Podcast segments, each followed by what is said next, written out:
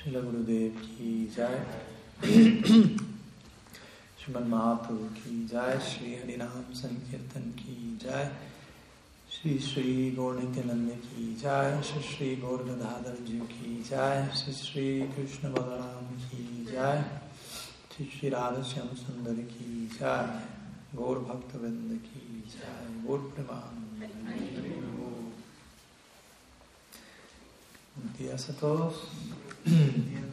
Bienvenidos. Esperamos que hayan tenido un buen descanso, buena mañana. Estamos continuando con nuestro encuentro, retiro, workshop de, de Yapa. Ya ahora nuestro, segundo, último encuentro donde vamos a estar abordando algunos de los obstáculos clásicos que pueden darse en el transcurso de nuestro canto. Cómo reconocerlos primero antes de hablar cómo lidiar con ellos, primero saber cuáles son. en complemento a lo que hablábamos ayer, ¿no? Ayer brevemente dimos, nos enfocamos más bien en lo que es Nam Sambandha, si se quiere, el conocimiento ontológico acerca de la posición del santo nombre de Krishna, como el nombre no es diferente del nombrado, si queremos hacer alguna diferencia como el nombre es la forma más generosa, más afortunada, más poderosa de Krishna llegando a nuestras vidas y la importancia de nosotros tener eso en mente y de apreciar, valorar ese regalo y cuidar nuestra relación con el Santo Nombre, ya que como dijimos, cantar el Santo Nombre es sinónimo con desarrollar nuestra relación de amor con, Krishna. Es una, una relación que se está desarrollando. No solamente un sonido que está saliendo de la boca, es una relación que se está desarrollando.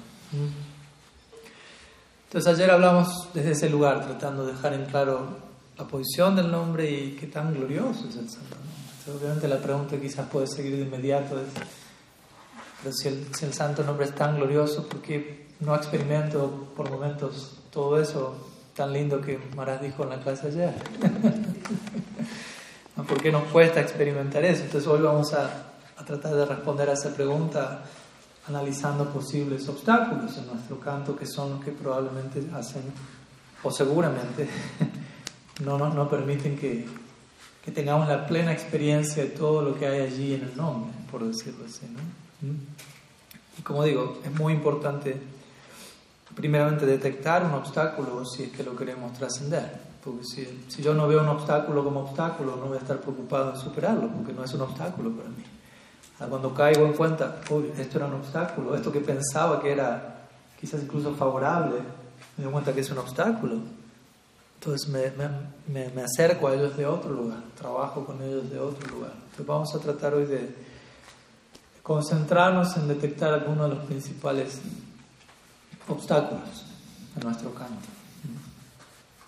Con esto no voy a estar apuntando a nadie personalmente diciendo esto corresponde a tal esto corresponde a tal ya cada cual tendrá que hacer su examen de conciencia y ver dónde nos encontramos. Voy a mencionar algunos de ellos, obviamente pueden haber muchos otros y cada cual sentirá más afinidad con uno, con el otro, con todos, veremos. Te voy a compartir algunos y, y, luego los vamos a ir tratando de, de analizar, de, desplegar un poquito y, y reflexionar juntos al respecto de ello y como digo, ¿no? como un trabajo de reconocimiento interno, de entender mejor qué está ocurriendo y de esa manera volvernos más conscientes de aquello con lo cual estamos todavía lidiando en nuestro proyecto de, de canto. ¿no? Entonces, algunos obstáculos que vamos a abordar hoy es uno es tener una, que brevemente lo abordamos ayer, tener una concepción material del nombre de Krishna, tener una, una comprensión errada básicamente de qué es el nombre o quién es el nombre otro obstáculo que vamos a abordar es la, impaciencia en el marco del canto y el estar teniendo ciertas expectativas, esperando ciertos resultados en un momento en el que todavía no necesariamente deban, deban llegar. Otro obstáculo puede ser la absorción en, pensamientos mundanos, eh, en frecuencias que no tienen que ver con, con, aquello en lo que deberíamos estar absortos mientras estamos invocando Sri otro obstáculo puede ser considerado como tener el ego de que yo soy el que está cantando el santo nombre. Yo soy el, cantautor del nombre. Sigue habiendo una serie, una dosis de protagonismo, yo soy el que está cantando. También vamos a hablar acerca de superficialidad en el canto, de complacencia. Y todo esto no tiene que ver solamente, se imaginarán, algo que pasa cuando me siento a cantar, sino algo que uno puede estar trasladando en el día a día y que obviamente va de la mano con, con lo que pasa cuando nos sentamos a cantar. Otro obstáculo que ayer lo mencionamos brevemente es la indiferencia en relación al canto o una desconexión emocional con el con el canto, a la hora de estar cantando. Y vamos a concluir con otro punto que está ligado a algo que es el impersonalismo. Aunque ustedes me digan, pero más nosotros no somos impersonalistas. Vamos a ver. oficialmente no lo somos, pero extraoficialmente siempre pasan cosas por, por, el alcantarillado de la conciencia, ¿no? por debajo. Hay un underground en el subconsciente que a veces hay que que traerlo al, lado más consciente para, para saber qué hacer con ello también. ¿no? Entonces, en la clase anterior, brevemente, de alguna forma tocamos algunos de estos temas de manera muy general, mencionamos idealmente cómo tratar de abordar esto, resolver esto, pero hoy vamos a dedicarle un poco más de tiempo para, como digo, para desplegar las implicancias de cada uno de estos obstáculos. Pero vamos a comenzar con el primero, que es tener una concepción material de Srinam. Como digo, ayer hablamos bastante de eso, tratando de dejar en claro quién es el nombre y cómo el nombre es completamente idéntico con Krishna, lleno de toda su potencia, puro, trascendental, tantas cosas, lo cual si eso está presente dentro de nosotros, nos va a proteger de no tener una concepción material del nombre, ¿no? de no concebir el nombre como un sonido meramente. ¿no? Ni siquiera como un nombre, ni siquiera como el nombre de Krishna, no como la, como diría Sri Raghunath Goswami en su manga de Chanana Guru, Nam Shrishtam. Nam Shrishtam. Nam Shrishtam, las palabras de Siddha Maharaj significa la más elevada concepción del nombre. Porque el nombre de Krishna puede estar allí, pero ¿qué, entiendo por eso? ¿Cuál es la concepción que yo tengo de eso? ¿Cuál es la más elevada concepción? Entonces ayer estuvimos tratando de, entregar esta más elevada concepción del nombre de Krishna. ¿no? solamente, no diferente a Krishna, sino en un sentido diferente por ser más generoso, más, la más elevada concepción del nombre, Entonces, si nos mantenemos fijos en, esa, en ese Shrestha, en esa más elevada concepción, obviamente vamos a estar protegidos de, de tener una concepción material del nombre. Cuando yo hablo aquí de estos obstáculos, obviamente siempre vamos a tratar de, invocar la contraparte favorable de eso. ¿no? tanto no tengan una concepción material del nombre, sino cómo tener una más elevada concepción del nombre. Hoy no vamos a tocar, por ejemplo, el tema de Nama Parad, pero también es otro tema que merecería otra charla, otro retiro aparte, en otra ocasión. Y generalmente cuando hablamos de, de aparat, como el otro día mencionamos, también conseguimos Ah, las ofensas al nombre implican no hacer esto, no hacer esto, no hacer esto y no hacer esto. Pero en realidad en última instancia eso indica qué hacer, qué, tengo que hacer para no hacer eso. pues si yo no sé qué hacer, termino haciendo eso. Entonces hoy vamos a tratar de abordar estos obstáculos también, no solamente como no haga esto, sino bueno, ¿qué, hago para no caer en eso? ¿Cómo invocar siempre el lado positivo de la práctica? Entonces, como dijimos ayer, el nombre es Chintamani, el nombre es totalmente trascendental, pero podemos abordar el nombre con un propósito material. Chintamani significaba todo, todos los deseos se pueden cumplir. Me explico, entonces el nombre está allí, pero si yo no me acerco con la concepción más elevada del nombre, voy a acercarme con una concepción material del nombre. Concepción material del nombre no solamente significa el nombre es material, sino concepción material del nombre significa, puedo ir al nombre para que me dé algo material. El nombre es trascendental, pero también puede dar lo que uno quiera. Entonces voy con mi agenda de deseos materiales, Krishna, Krishnita, como dicen aquí. ¿Se entiende? Entonces yo puedo incluso decir, el nombre es espiritual, pero me estoy acercando con una intención material a nivel solicitud. Entonces es otra manera de seguir viendo el nombre en términos materiales. Porque aunque yo reconozco ese espiritual, pero lo único que me interesa es deme algo material, deme algo material. Entonces, ¿hasta qué punto apreciamos el lado espiritual del santo nombre. Entonces ese sería un primer obstáculo.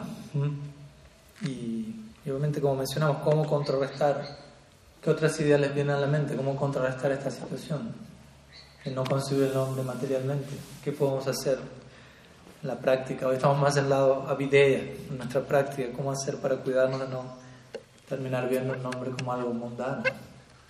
Eh, pues como decía ayer, eh, Maharaj, como prepararse para antes del nombre, ¿no? Es un punto importante, ¿no? Como dijimos ayer, antes de empezar a cantar, tomar un momento para entrar en sintonía con lo que está por pasar, que es el nombre, Tilak, Mangalacharan, Achaman, que no debería ser algo mecánico, ¿no? Un ritual, ok, tic, tic, tic, tic, tic, sino ¿qué, ¿qué, estoy por hacer? ¿A dónde me estoy metiendo? ¿no? ¿Qué es lo que voy a estar a hacer? Es algo muy sagrado, muy especial. Recitar algunas eso, eso es un punto importante, nos puede ayudar a, a no malinterpretar el nombre más allá de más allá del avance espiritual también verlo como la ayuda o la herramienta para suprimir las cosas oscuras que tengo. O sea, yo entiendo que el santo nombre a medida que se canta eh, tiene un efecto purificatorio a nivel de conciencia. Sí. sí. Entonces eso también es importante, ¿no? Entender que, ok, nosotros o sea, el santo nombre es algo y tenemos la concepción más elevada, que es el nombre y cuál es la meta última a la que el nombre nos va a llevar. Y quizás uno no está en ese nivel todavía, de únicamente en el Arprem, pero al menos en teoría uno debería entender que en última instancia el nombre está allí para llevarme en esa dirección, ¿no? y no para simplemente proveerme eh, beneficios materiales o para causar alivio al sufrimiento material, porque a veces si no empezamos a ver el santo nombre como un ansiolítico, ¿no? esa palabra aquí dice, ¿no? Entonces cuando estoy en problema, tengo una ansiedad, ah, gracias, dejo, de dejo de cantar hasta mi próxima ansiedad, nos vemos en mi próximo dolor de cabeza, Harinam Prabhu, y es como, ok, Krishna dice el Bhagavad Gita, Arta ¿no? de las cuatro personas que se acercan a mí, uno es el afligido, pero Krishna ya sabe, ¿no? Hay gente que únicamente va a estar afligida como... Krishna, por favor. Ok, ah, gracias. Y luego van a hacer la misma cosa que generó el dolor de cabeza anterior y vuelven. Krishna, por favor. ¿Se entiende? Entonces es importante no, como no acostumbrarnos simplemente a ver el nombre como voy a cantar unas ronditas porque estoy en ansiedad. ¿no? Entonces cuando no estoy en ansiedad implica no voy a cantar ninguna rondita. ¿no? ¿Ves el punto? ¿no? En un comienzo quizás todos nos acercamos a la conciencia de Krishna afligidos, golpeados, en ansiedad, con sufrimiento. Somos el club de los afligidos, ¿no? Como Krishna diría. De las cuatro personas, yo diría que en un 90% la mayoría viene con parte de la logia de los afligidos, por decirlo así. Y está bien, Krishna acepta eso, recibe eso, pero el punto es, en un punto el caso tiene que progresar, porque yo vengo con una aflicción inicial y esa aflicción se, se resuelve. Y entonces luego de eso, ¿qué, qué voy a hacer? ¿No? Termino en mi práctica, pues ya no estoy afligido, o empiezo a darme cuenta, ah, esto era solo el comienzo. Dejar de sufrir no es la meta de la vida. ¿Qué hago cuando dejo de sufrir? ¿Qué hago con mi paz? Por eso siempre decimos paz y amor, ¿no? como dirían los 60. Las dos, paz y amor. Primero paz, ok, dejo de sufrir. ¿Y ahora qué hago? Estoy tranquilo, estoy, ¿qué hago con mi vida ahora? si no sé qué hacer, vuelvo a hacer otras tonterías y vuelvo a perder la paz, ¿no? Y vuelvo a correr detrás de la paz. Pero la meta de la vida no es solo paz, sino es felicidad, es amor, y eso implica otro nivel de... Este es un punto importante que te han mencionado. Cuidado con concebir el nombre como un ansiolítico. concebir el nombre como, como Krishna mismo. No hay diferencia entre el nombre y Krishna. Entonces concebir que yo al cantar mis rondas me estoy contando con Krishna, con la suprema personalidad y adoptar la postura para entrar en el canto. Bien, muy bien. Sí, lo cual obviamente requiere un tiempo, un cuidado, un tiempo, un momento de no es que yo ya me senté y ya estoy en esa frecuencia. Quizás necesito recordar esto, aunque suene muy al principio forzado, mecánico, me tengo que recordar que el nombre y Krishna son no diferentes, porque si no uno todavía no tiene esa plena realización, uno necesita un poco la fuerza. Se le puede poner un cartelito delante durante toda la yapa, Krishna y su nombre no son diferentes. Y cada dos minutos mirar, uy, cierto. Uy, cierto. Gracias. En Argentina recuerdo teníamos un, un cofrecito, debe estar por allí en alguna parte. Y lo que habíamos hecho era compilar unas 108 frases, creo que eran, ya sea versos de las escrituras o frases de diferentes autos, acerca del santo nombre. Entonces uno lo ponía ahí delante y a veces cuando cantaba y la mente se estaba descarriando y yendo, pero uno frenaba un segundo, leía una frase como para traerla de vuelta ¿no? y seguir ahí, ¿no? Entonces, de vuelta, suenan como estrategias, pero uno tiene que saber cómo trabajar con su propia mente y a veces algunas cosas. Y, y, cantar cuidadosamente, ¿no? Vuelta, tratar de cuando cantamos poner atención, no solo una cuestión de atención, sino cantar de, tratar de cantar afectuosamente. ¿no? Pues en última instancia es una cuestión de, nuestro corazón, no solamente una cuestión de concentración mental yógica, sino es una cuestión de, de dar nuestro ser, de abrir nuestro corazón y, y, donde va el corazón todo lo demás sigue, ¿no? la mente, etc. ¿dónde está nuestro corazón en ese momento? Tratar de cantar cuidadosamente y tratar de escuchar. Mi Guru Maharaj siempre enfatizaría cuando le preguntan algún clave para cantar, le dijo, trata de escuchar el nombre. Suena simple, pero... y ahí no se da cuenta que tanto nos cuesta escuchar. No es tan fácil, no se escuche. Sí, sí, Maharaj, no hay problema, estoy escuchando. pero escuchar, prestar atención, tratar de, de ahondar en esa escucha. Si yo ya pienso, ya estoy escuchando, probablemente no estoy escuchando, como decíamos ayer. Ahora entendí el Bhagavatam. Ya escuché, estoy escuchando. Siempre se puede escuchar un poco más, un poco mejor. Entonces, en fin, algunas ideas en relación a este primer obstáculo de una concepción material del nombre y cómo, formas de cómo poder contrarrestar esa posible distracción. Porque de vuelta, si no nos volvemos conscientes de estas cosas, quizás nos acostumbramos a, a cantar desde ese lugar. Y obviamente no, no, es de extrañar que luego no llegue el fruto tan prometido del canto que uno encuentra en el Shastra y dice, pero ¿por qué no llega esto? No llega? Y en relación a esto vamos con el siguiente, que es la impaciencia, ¿no? está bien ligado. ¿Por qué no llega esto? Muchas veces tenemos, por ser honestos, todavía escuchamos no hay que apegarse al fruto de la acción, pero eso no es tan fácil. ¿no? Decirlo es una cosa, realizarlo es otra. Muchas veces todavía estamos bastante apegados a que pasen ciertas cosas en determinado momento, de determinada forma. O sea, ya tenemos todo el esquema en nuestra mente de cómo debería pasar todo, ¿no? De esta manera, en tal momento, de tal forma, con tal... Así Krishna debería responder a mi canto. Entonces, si uno tiene todo tan claro, tan perfecto, ¿por qué uno está tan en ansiedad todavía?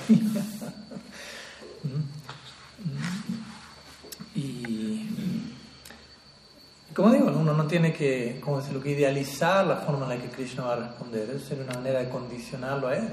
No de cantar y decir, estoy cantando, pero tú deberías responderme de tal manera. ¿no? Esa es la actitud opuesta a la hora de uno dirigirse al absoluto. ¿no? Como tú consideres mejor para mí, me dispongo a eso. ¿no? Ni siquiera estoy cantando para tratar de, de verte. ¿no?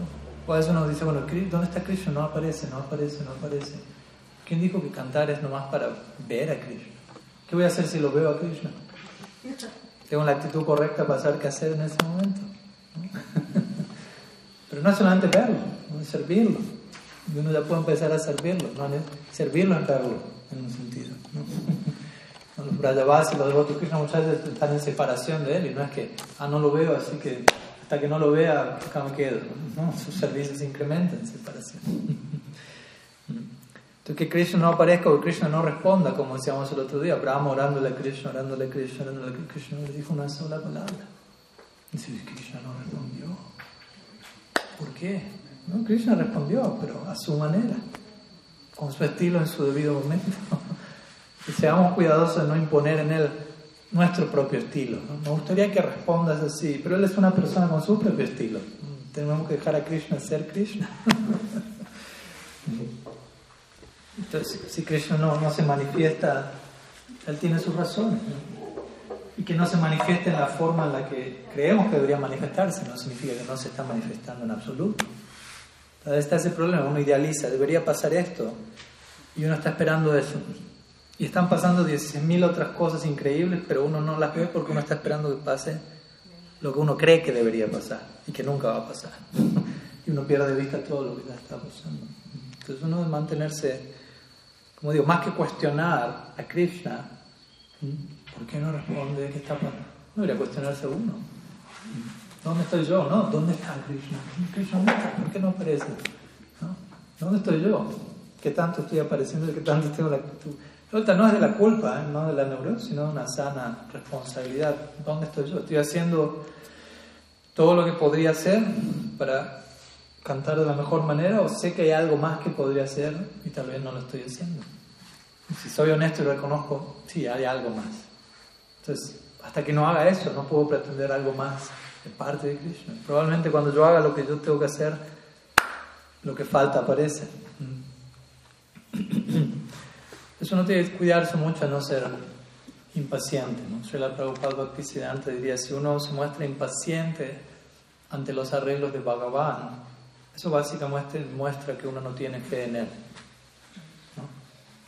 Si Bhagavan hace un arreglo en mi vida, o parece que no está haciendo el arreglo que yo quisiera que haga, y me empiezo a poner ansiedad, esto muestra básicamente no confío en lo que él está haciendo, en sus intenciones, en su criterio. Y más bien él dice, eso muestra mi deseo por disfrutar. ¿no? Más que por esperar qué es lo que Dios quiere revelarme, estoy imponiendo mi propio capricho, quiero que esto pase. No, estoy dispuesto a esperar. Falta de confianza en el nombre. Uno tiene que tener paciencia.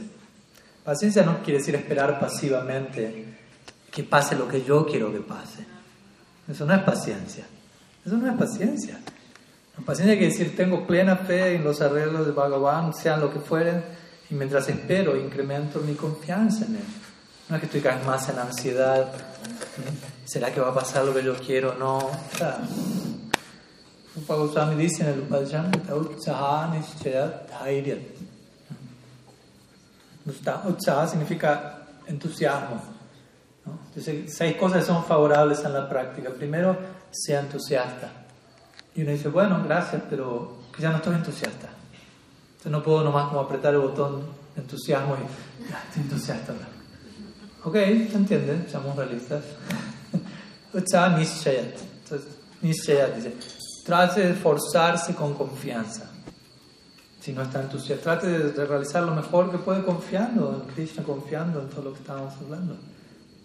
Y el entusiasmo va a venir esfuércese y use su inteligencia. ¿no? Si la prueba podría esfuerzo combinado con inteligencia da como resultado entusiasmo. Y alguien puede ser, lo estoy haciendo mal, me estoy esforzando con, con, confianza, no vino nada todavía. El entusiasmo no, no golpeó mi puerta. no puedo saber significa tranquilo. Dhairya significa paciencia. tampoco pretenda que, que todo va a ocurrir ya. Hay un proceso. Y mientras uno espera, trate de valorar lo que ya llegó, lo que ya está ahí. No, siempre pensando en lo que falta llegar, lo que falta venir. Si todavía no aprecié lo que ya llegó, a veces decimos, a veces uno le pide a Krishna misericordia. Y Krishna ya me mandó tres toneladas de misericordia. Pero yo no la estoy valorando y le sigo pidiendo más. Y él piensa, ¿para qué me piden más si todo lo que te mando lo mandas en la bodega y queda ahí guardado? ¿no? O a veces uno le pide misericordia a Krishna. Y Krishna envía misericordia, pero no de la forma en la que uno esperaba. Y uno queda horrorizado por esa, por esa misericordia. Y uno empieza a orarle a Krishna por misericordia, para que contrarreste la misericordia que me envió. Y Krishna lo mira a uno diciendo, ponte, ponte de acuerdo, querido. Me estás pidiendo gracia divina, te la envío de la mejor forma posible y sales espantado eso y me empiezas a pedir un antídoto para contrarrestar el resultado de tu oración anterior. Así no va a funcionar la cosa. Yo, estoy haciendo mi parte, Krishna dice, pero tú tienes que hacer la Si no te gusta mi estilo de dar misericordia, bueno, no, deja de pedírmela, pero no, no me vuelvas a pedir para yo contrarrestar. Entonces nos reímos para no llorar, de vuelta, ¿no? Somos una contradicción con patas, ¿no? Eso significa pero no hay problema, es parte de, de, nuestra humildad, de aceptar que a veces esas cosas pasan, es parte del viaje del sadhaka. Es un poquito avergonzante, pero también es glorioso al mismo tiempo, porque todo esto sea en el marco del bhakti, que llega a nuestra vida y que nos da esta perspectiva tan hermosa. Pero incluso aquello que es bien vergonzoso, por decirlo así, es en el marco de algo glorioso que llegó a nuestra vida. Así que no, tengamos miedo en reconocerlo, por decirlo así, en trabajar sobre él.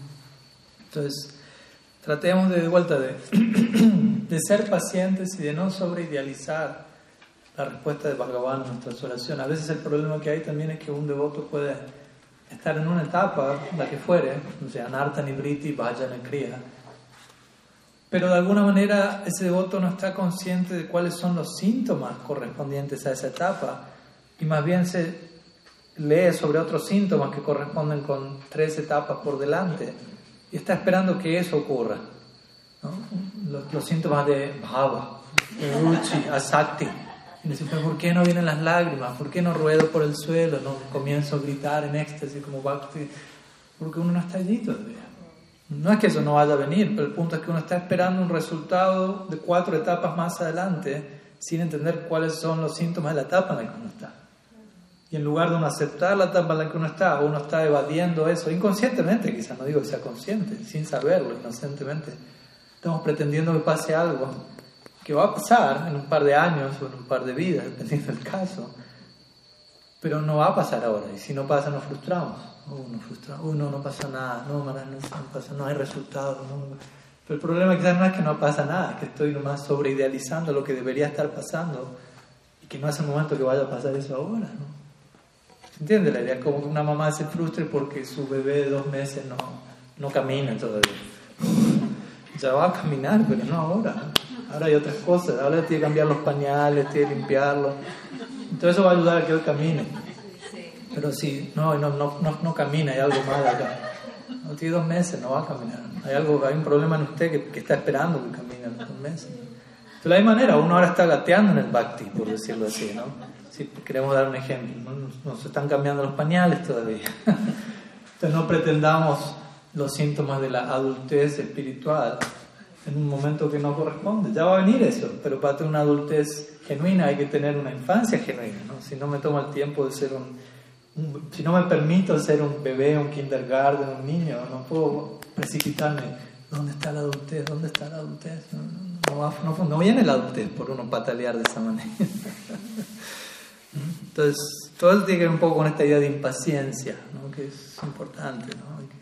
Siempre escuchamos hablar de estas cosas, pero es importante tomarnos el tiempo de, desplegarlas, de analizarlas, de ver todas las formas en las que se expresan en, el día a día, para detectarlas y trabajar sobre eso. Entonces, ¿cómo contrarrestar la impaciencia? Obviamente paciencia, pero ¿qué más? ¿Algo, algo que venga a sus mentes? Sí confianza. Confianza. O sea, tener, sí, tener convicción de la infalibilidad en la forma en que Dios, en que Krishna responde o actúa. Exacto. Estamos de acuerdo. Que obviamente tampoco decimos que es fácil uno apriete un botón y ya tengo plena confianza, pero uno entiende que va por ahí, ¿no? Y si uno observa imparcialmente, uno también puede ver en la vida de uno cómo Krishna está ahí, Krishna responde, Krishna protege, Krishna sabe mejor que yo qué es lo mejor para mí. No es que no tengo, no tengo ninguna experiencia para probar eso, la tengo. Pero a veces nos, olvidamos de eso, nos distraemos de esa parte y nos ahogamos en un mar de, de duda ¿no? o, de, de, desconfianza. ¿no? inclusive eh, a veces sucede que Krishna responde de una manera millones de veces más maravillosa de lo que esperábamos. Exacto, exacto. No solo a veces, siempre. siempre. ¿No? Como se las llamadas explicaría en este famoso verso de Brahma Stuti Nukampam Sushamik Shaman Bunjane Vatma Kritam Vipakam Hrit Bhakpa Purvid Vidadan Namaste Jivita Yumukti Parisadaya Él dice, Brahma dice, a Krishna, dice, aquellos que están anhelando sinceramente tu misericordia, ellos están dispuestos a tolerar el resultado de sus acciones previas y mientras tanto ellos con su mente, palabras, cuerpo se dedican a glorificarte y tales personas se vuelven dignos herederos del más elevado bhakti. Así la señora se explica, la actitud de un devoto es cuando algo llega a su vida, algo que, que uno lo percibe como uy, un problema, uy, sufrimiento, un obstáculo. Este, este, tipo de devoto va a sentir, debido a mis fechorías previas, en realidad debería estar recibiendo este tamaño de situación, porque yo es tan misericordioso que redujo la condena a esto. Y en el marco de eso me está dando tantas cosas. De vuelta, no es una meditación forzada para convencerme de algo que no es. Es eso, y uno lo puede ver de tantas formas. Entonces, sí, Krishna en ese sentido es, podríamos decir, desproporcional en cuanto a la misericordia, que la Prabhupada diría, uno da un paso a Krishna, da diez pasos hacia uno. Uno eso muestra que, tan, que tanto Él está anhelante de relacionarse con nosotros, más que nosotros con Él. Entonces, uno debería tratar de desarrollar esta fe basada en experiencia personal de, wow, sí, Krishna es muy misericordioso, ¿no? O sea, no, no debo desconfiar de él. Si, si, si, tengo que hacer algo con la desconfianza, si la tengo que dirigir para un lado, es hacia mí mismo, ¿no? De vuelta, no en un extremo neurosis donde soy una farsa y sé que todo lo que hago es un... No, tampoco eso. Pero si elijo dudar de algo, que nunca sea en relación al Supremo, ¿no? Y a cómo Él hace las cosas, ¿no? Porque ahí, ahí elijo entrar en un viaje de ansiedad sin fin, básicamente empieza a ver, todo está conspirando contra mí, básicamente. Uno entra en un viaje de teoría conspiratoria donde Krishna mismo está incluido en eso, ¿no? Todo está contra mí, Dios incluido. En lugar de tomar la postura más valiente, de decir, si tengo que dudar de algo, voy a dudar de mí. ¿no? ¿Dónde estoy parado? ¿Cómo estoy haciendo? ¿Qué puedo hacer mejor? ¿En qué puedo mejorar? Sí. ¿Qué más? Eh, pues también, por lo menos, a mí me ha funcionado y con todo esto que ha pasado en estos últimos años. No sé a qué se refiere. En que uno, en que uno hay como que es como que uno siente que todo está como por, o sea uno, uno, en el momento que está estresado dice ¿por qué? pero entonces pues a mí me funciona más decir es ¿para qué? y pues uno piensa pues para entender que Krishna todo lo que le pasa a uno así uno en el momento lo vea malo después va a ver, o sea, para qué era que estaban pasando esas cosas y que pues uno tenía que pasar por ese pequeño sufrimiento para pues algo mejor. Es muy bueno, ¿no? Expresar el por qué con el para qué. O sea, por qué no es que está mal, pero o sea, el por qué es más de un cuestionamiento hacia, hacia el otro, ¿no? El para qué invita como a, como dice en inglés, a ver bigger picture, ¿no? Como a ver la situación más amplia, más allá de de una situación que, como usted dice, y, seamos realistas, muchas veces pasan cosas que uno no sabe por qué Krishna, por qué esto está pasando. No puedo culpar a Krishna, ¿por qué?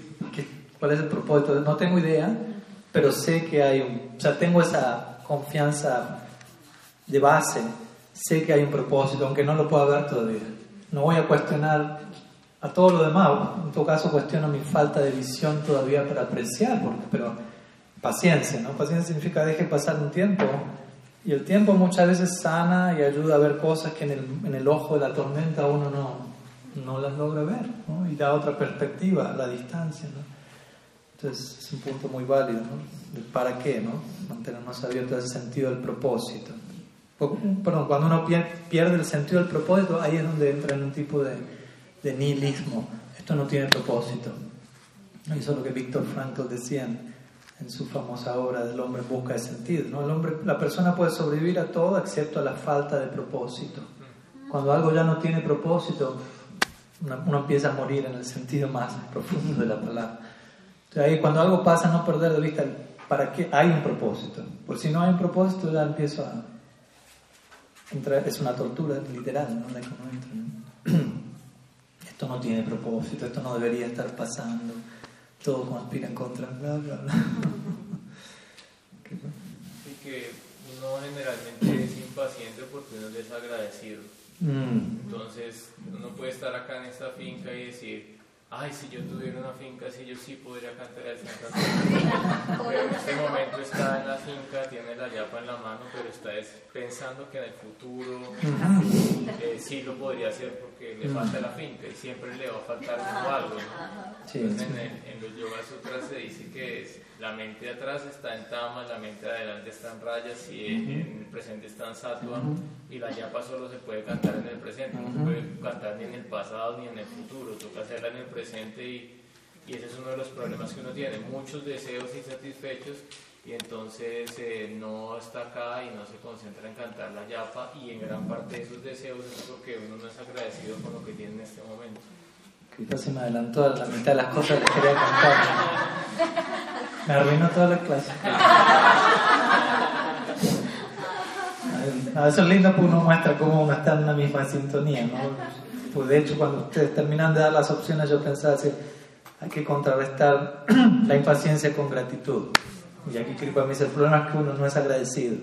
Vamos a la misma uno no es grato y uno le gusta y uno pierde de vista y también planea hablar del momento, del momento presente y uno se va, deja de, apreciar el presente y ya siempre hay algo más, siempre, ¿no? Como lo otro día hablaba con un hermano espiritual que me decía, en esta época de mi vida estoy con bastantes cosas, ocupado, todo, pero en algunos años planeo ya jubilarme, etcétera, y ahí tener más tiempo para...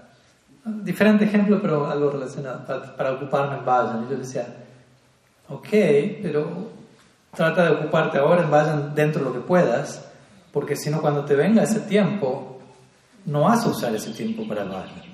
No, que tengas más tiempo libre no quiere decir que lo vayas a usar para lo correcto, a veces puede ser un peligro. Si uno no está acostumbrado a ya llenar su día y su tiempo libre con algo profundo, cuando tengas cuatro horas más extra por día, es como, ¿qué hago con esto ahora?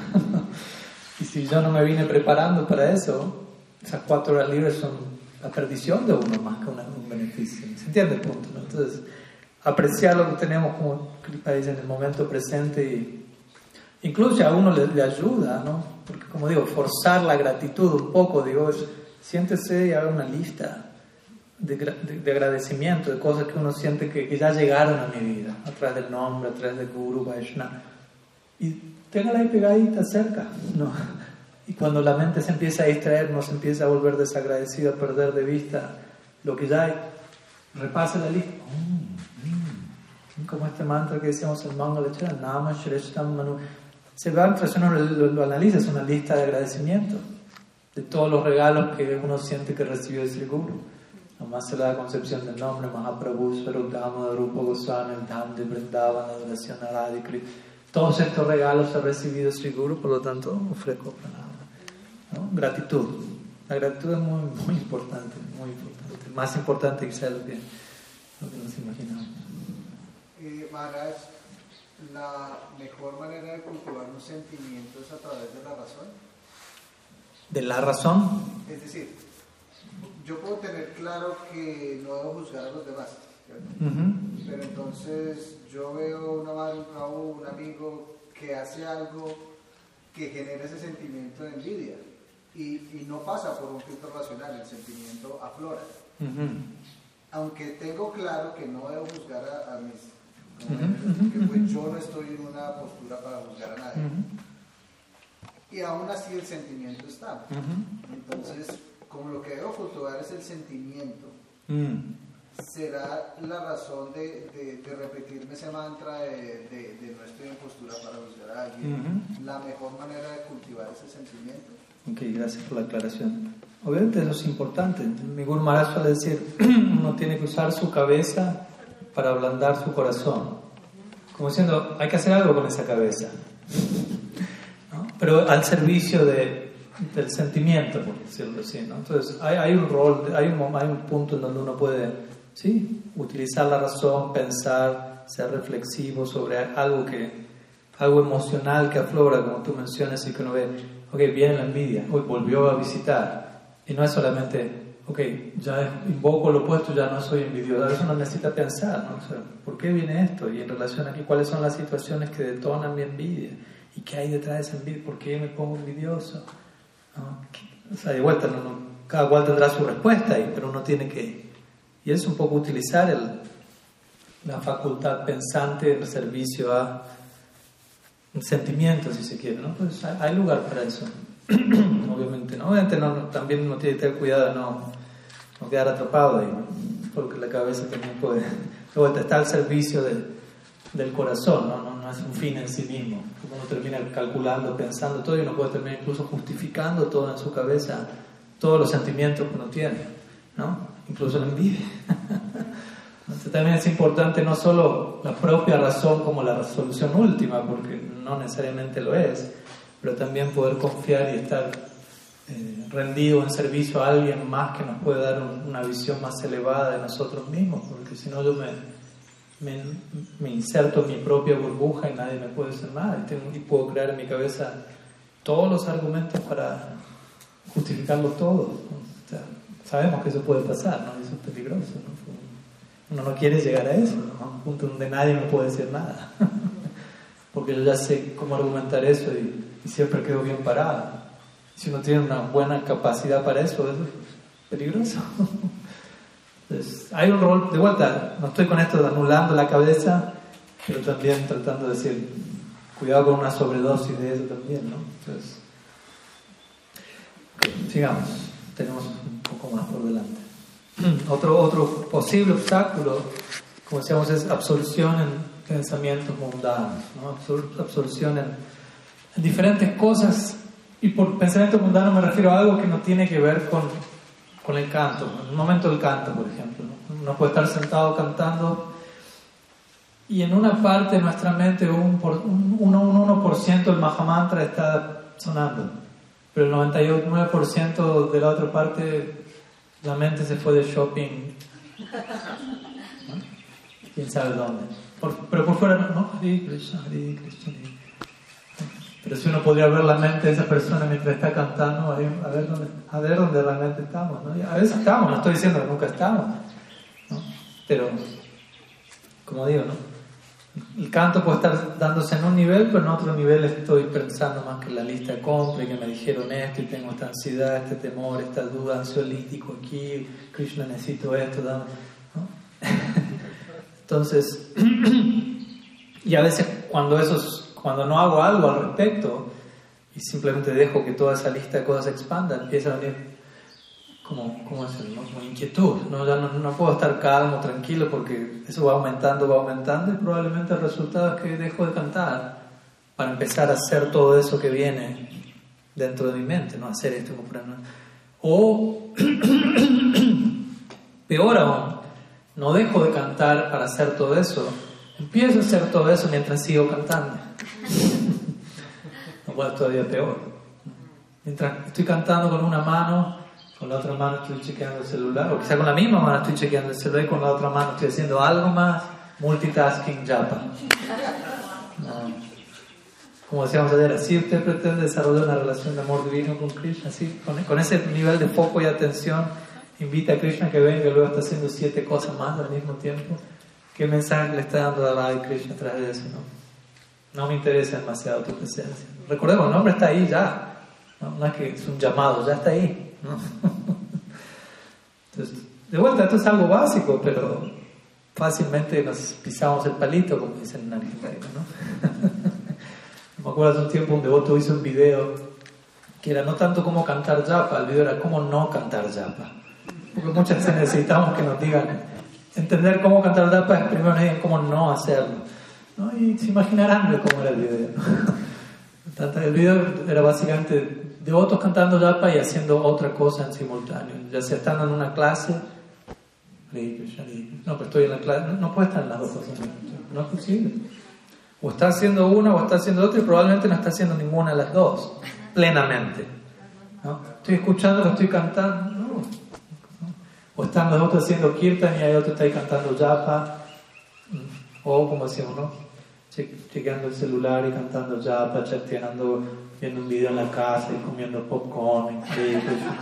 Hay un devoto me contó, me lo confesó y me dijo, Marak, yo por años cantaba japa mirando la serie en la tele. Pero él me decía, yo pensé que estaba bien. ¿no? O sea, como que era normal. ¿no? Ese, era, ese era mi momento de japa, me decía. Sentarme en el sofá, prender la tele. Y, y él mismo me decía, por años dice eso, sin saber que, no, que está mal. Tan simple como suene, la idea es que cuando usted cante, solo cante, no haga otra cosa. Está llamando a Dios, está tratando de desarrollar su relación con esa persona. ¿no? Quiere decir, todos los aspectos del ser son, deben ser bañados por el santo nombre. Implica inmersión total. No es nomás pongo una puntita del dedo ahí y esa es mi inversión en el santo nombre. Mientras tanto, con el resto estoy haciendo 10 cosas distintas. El canto debería ser idealmente una inmersión completa en todos los niveles. En la medida que uno pueda, de vuelta, no estoy, no puedo forzar, pero al menos tengo que hacer los arreglos para tratar de yo enfocarme lo más que puedo. crear un espacio apropiado, tratar de estar en una situación donde esté enfocado y tratar de sumergirme y permanecer en ese espacio de inmersión, como cuando los niños jugaban de chicos, ok, vamos a, ver quién aguanta más abajo del agua. Y se quedan ahí. Inmersión. ¿no? ¿Cuánto? No, no quiero salir del agua. Si uno toca el aire, el aire afuera del agua, perdió. Entonces, ¿cuánto más me puedo quedar dentro, del, inmerso en el santo nombre sin tocar el, aire material, por decirlo así? ¿No? Hay, que tratar de lograr que la mente se, se enfoque. ¿no? Así funciona la mente. ¿no? La, mente, cuando la mente está enfocada en algo, obtiene satisfacción. En eso que se enfoca. Un ejemplo clásico, sobre todo para nosotros aquí en Occidente, partido de fútbol. Si uno analiza la situación, es completamente absurda. ¿no? Tiene 50.000 personas durante una hora y media mirando una pelota corriendo para todos lados. Enfocados, absortos. ¿Dónde va la pelota? Uh, uh, uh. y, se sienten bien, se sienten como, ah, o la mente está enfocada, está absorta. Si uno, ve, uno experimenta satisfacción porque la mente está absorta. Obviamente termina el partido, ya vienen todas las ansiedades a las personas y se agarran a golpe y se matan después del partido. Pero durante el partido la mente está absorta y hay una satisfacción por el hecho de que la mente se puede en algo. Entonces, uno experimenta en ese momento una expansión del chitta, si lo queremos hablar más técnicamente, cuando hay foco, cuando hay cuando se rompe, una experiencia de la contracción de más que la expansión. Y la felicidad, la sensación de felicidad implica expansión del chitta. La sensación de no felicidad significa contracción de él. Entonces el punto es, necesitamos enfocarnos en el nombre. Y de ese foco viene una sensación de felicidad. Pero cuando hacemos algo al mismo tiempo, ya estamos dividiendo, ya estamos fragmentando nuestra experiencia y, y hay contracción más que expansión. Y como decíamos hace un rato, la mente, el, tema del propósito, del significado, la mente no se va a concentrar en algo en, donde no encuentre propósito. Si yo después de encontrar propósito en algo, mi mente no va a, va a escapar de eso. El hecho de que mientras cantamos la mente se va corriendo a mil lados, quiere decir que perdimos de vista el propósito del canto. Y la mente no puede permanecer ahí, porque no hay propósito y empieza a buscar propósito en algo más. Y empezamos a pensar en la abuelita, en el shopping, en esto, en el... Ah, propósito, la mente dice, acá hay propósito. Pero ahí es donde tenemos que traer la mente de regreso y, reeducarla. Hay propósito en lo que estamos haciendo acá. El canto tiene este propósito, este propósito. Ok, y la mente dice... y a veces obviamente es un ida y vuelta y es traerla y traerla. Luego podría controlar la mente como enderezar la cola de un chancho. ¿Cómo uno endereza el cola de un chancho? Uno la agarra, la tiene ahí y ahí quedó, ¿no? La puede, en el momento que la suelta, se retuerce de vuelta, ¿no? En el momento que uno descuida la mente, ya se vuelve otra vez. Por eso uno la tiene que tener ahí. Disciplina, si se quiere. Entonces no perdamos de vista el significado, el propósito del canto, básicamente. ¿no? De esa manera podemos... Y como digo, esto no es un botón, ¿no? Que aprieto y ya estoy ahí. ¿no? Nunca concibamos todas estas cosas en términos como automáticos. Estamos en una era digital en donde nos gusta no a veces pensamos que las cosas son automáticas, ¿no? Como que pido, un botón, pido esto, ya está ahí. ¿no? Pido el delivery, llego a casa, Amazon Prime, lo que sea, lo tengo ahí. Pero esto no funciona apretando un botón y teniéndolo ahí de inmediato, ¿no? Es un cultivo continuo, diario, dándonos a nosotros mismos. Bhaktivinoda Thakur dice, dijo en una ocasión, nadie llega a cantar el santo nombre de manera pura sin primero haber realizado un esfuerzo colosal. Y eso no es una exageración, es la realidad. O sea, cantar el nombre de manera pura no es comprarse un chocolate, ¿no? es algo lo más grande, es lo máximo. Entonces es entendible que tenga que haber un esfuerzo colosal de por medio. ¿no? que, que quiera tanta misericordia no quiere decir que no haya una parte de, esfuerzo de nuestra parte. Y por más colosal que sea el esfuerzo, lo que viene como resultado de ello es mucho más grande de, todo nuestro esfuerzo. Entonces eso significa sadhana, en pocas palabras. Sadhana significa esfuerzo colosal de nuestra parte para cantar el nombre puro. en, en, ese esfuerzo le vamos a demostrar a Krishna qué tan interesados estamos en relacionarnos con Él. Pues yo no estoy dispuesto a hacer ningún esfuerzo, ¿qué tanto uno va quiere amar a alguien? ¿no? Como decir, quiero amarte, pero no quiero hacer ningún esfuerzo. Termino la relación a él. ¿Qué amor va a haber ahí? Es un chiste, ¿no? Todavía necesito educarme a mí mismo sobre qué es el amor por todo lo que yo tuve que atravesar para amar a alguien en un sentido más sustancial. Bien, sigamos. Kripa. Ahora sí, ¿cómo observar para no cometer ofensas que incluso sadhus avanzados, acharyas, están en Samadhi, en un harikata y están cantando ya mientras otros sadhus hablan? Toca preguntarle a él, ¿me están haciendo eso? Yo lo he visto también. Sí. Yo lo he visto y, eso me ha sido, no, no he creado duda y cuestionar a la persona por completo, ¿no? Quizás terminan siendo como costumbres que se dan y otros lo hacen. Y quizás lo están haciendo, pero no están haciendo lo otro, ¿no? Quizás digo, bueno, quizás está cantando atento y no está escuchando nada de lo que se dice, pero quizás también se ve un poco extraño si uno va a estar ahí delante de todos y alguien está hablando, yo lo tengo que escuchar, ¿no?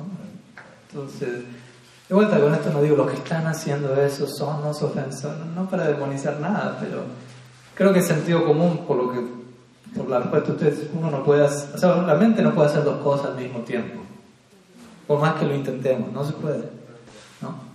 Usted puede estar cantando ya para empezar a cocinar con la otra mano y no se quemó nada, etcétera. Pero usted no, puede estar tan concentrado como si, lo, si cantase sin cocinar, ¿no? No, no me engañe y no se engañe, no funciona así.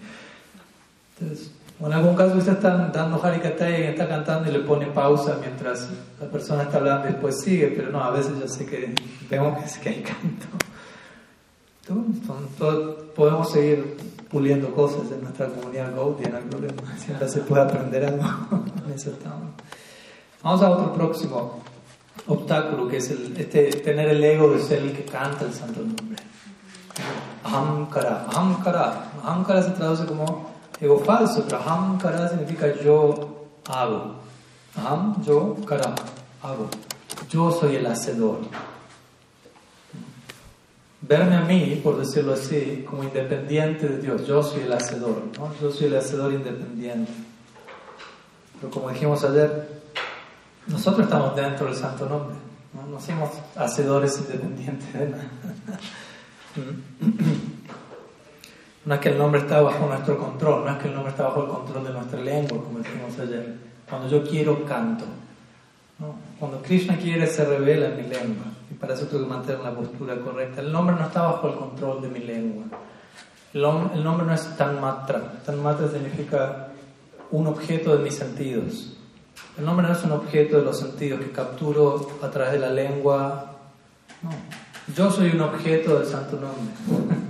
No es que el santo nombre es un objeto mío en mis sentidos. Entonces, más que el nombre estar bajo el control de mi lengua, Jivadina sería eso. En sánscrito, buscamos que nuestra lengua sea Namadina, que la lengua quede bajo el control del santo nombre, no que el santo nombre quede bajo el control de la lengua. Entonces, eso es, es importante cambiar esta orientación hacia todo, porque si no terminamos viéndolo todo como objeto de los sentidos. El guru es un objeto de los sentidos, Prashadam es un objeto de los sentidos, el nombre es un objeto de mis sentidos. Pero no. La deidad es un objeto de mis sentidos, yo estoy viendo la deidad. ¿Qué dicen los acharyas? No. La deidad está viendo a ti. Toma esa postura. Estoy siendo visto por Krishna. No estoy viendo a Krishna. ¿Qué tanto estoy viendo a Krishna? Estoy cantando el nombre. No. Ojalá el nombre cante a través mío, por decirlo así. No estoy comiendo prashada. Ojalá el prashada me coma a mí por completo. Devore mi cuerpo sutil, mi ego falso y me purifique. Básicamente. Entonces, en relación a cosas trascendentales, nosotros no somos drishta, somos drishya, diría Prabhupada Bhaktisiddhanta. Drishta significa el que ve, drishya es el que es visto yo no estoy viendo, estoy siendo visto. Yo no estoy viendo el polvo de Brendava, el polvo está mirándome a mí. estoy rodeado de, conciencia, básicamente. Yo no puedo ver a Gurudev, Gurudev me está viendo a mí. Y en base, en la medida que acepto eso, yo voy a poder tener un vislumbre de quién es Si la semana diría eso, estamos aquí tratando de relacionarnos con el plano super subjetivo.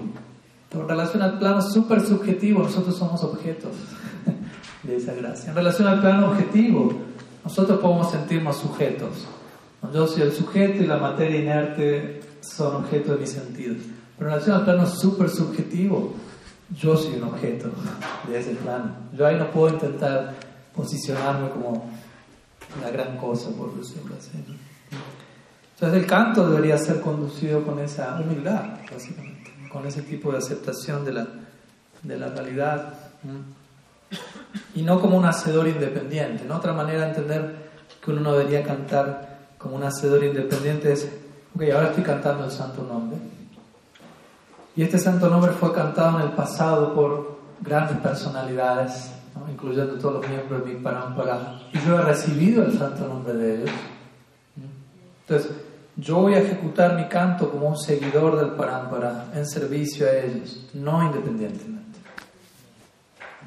cantar el santo nombre no es algo que hago yo por mi propia cuenta, separado de, todo el canto que ya viene detrás mío, por decirlo así. Entonces, otra manera de concebir, esto es servicio al parampara. Esto no es algo que hago separado en mi, mi propio vuelo individualista. No, esto no es aislado, yo esto lo recibí de alguien y ese alguien de alguien y todas esas personas cantaron de determinada manera. Yo no estoy solo en esto, no estoy aislado, separado de esto. Y eso nos protege de no cantar desde el ego de yo estoy cantando por mi propia cuenta, aquí estoy yo, el protagonista y el nombre es un objeto de mi bla, bla, bla. De vuelta, todo eso puede darse inconscientemente. Ahora en este tipo de charlas tratamos de llevar lo que puede estar pasando inconscientemente a un plano más consciente donde quizás nos damos cuenta, ups, estaba haciendo eso, ups, ese también. Pero ya según nos volvemos conscientes de lo que estaba en el plano inconsciente, entonces ya podemos trabajar con eso desde otro lugar. Lo que está en el inconsciente no lo vemos, no lo percibimos como, como un obstáculo. algunas ideas sobre cómo lidiar con el ego de ser cantautores del santo nombre, por decirlo así, tratar de Cantar desde otro lado, vuelta, recalcular, recalibrar nuestro acercamiento. Luego tenemos otro obstáculo que es el de la superficialidad o, complacencia en el canto. Y bueno, yo aquí estoy tocando algunos ¿cómo enfoques de cada una de estas cosas, hay muchos más. Cada cual ahí tendrá que hacer su tarea al respecto. ¿no? Entonces, superficialidad también lo podemos llamar falta de introspección. Es otra manera de decir, si alguien es superficial, significa, no como uno usa la palabra la superficie del océano, significa no la profundidad, la superficie. Introspección significa profundidad, vamos adentro.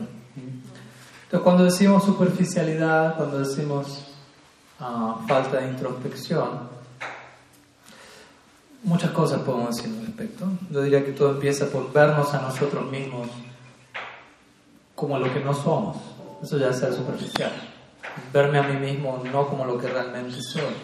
Tener una proyección mental, identificarme con eso y eso soy yo. Dejarme llevar por proyecciones del ego, eso soy yo. Y, y perder de vista quién soy yo como Atma, qué está pasando realmente en mi vida como Atma, quién soy yo, cuál es mi potencial como Atma. Si pierdo vista todo eso, me vuelvo superficial. Empiezo a actuar de manera no profunda. Por lo tanto, como decía Kriparama hace un rato, ¿no? la importancia de, en el momento del canto, ir al momento presente y en el momento presente tratar de ser quienes somos, por decirlo así, ¿no? y no irnos en un viaje mental del pasado y del futuro y lo que fui lo que puedo ser pero sin entender que todo eso tiene que ver con el presente. El pasado está presente en el presente, porque el resultado de mi pasado está llegando aquí. Y el futuro va a depender de lo que haga en el presente. Entonces, en ese sentido, el futuro y el pasado están en el presente. Esa es la dosis de pasado y futuro que necesito, la que puedo encontrar en el presente. Si ya quiero un poco más de eso, ya entra en el marco de la sobredosis. y ya eso no es saludable. Es importante concentrarnos en el presente. ¿no? Interesantemente, en nuestro idioma, en inglés también, cuando uno le da un regalo a alguien, también eso se puede llamar presente, ¿cierto? El mejor presente es estar presente en el presente. También presente ver con presencia y con un tiempo, el tiempo presente. El mejor presente que nos podemos dar es estar presentes en el tiempo presente. Y así, desde ahí podemos cantar. No hay otra manera de cantar. En otro momento, si estamos en el futuro, en el pasado, no estamos con el santo nombre en el momento presente.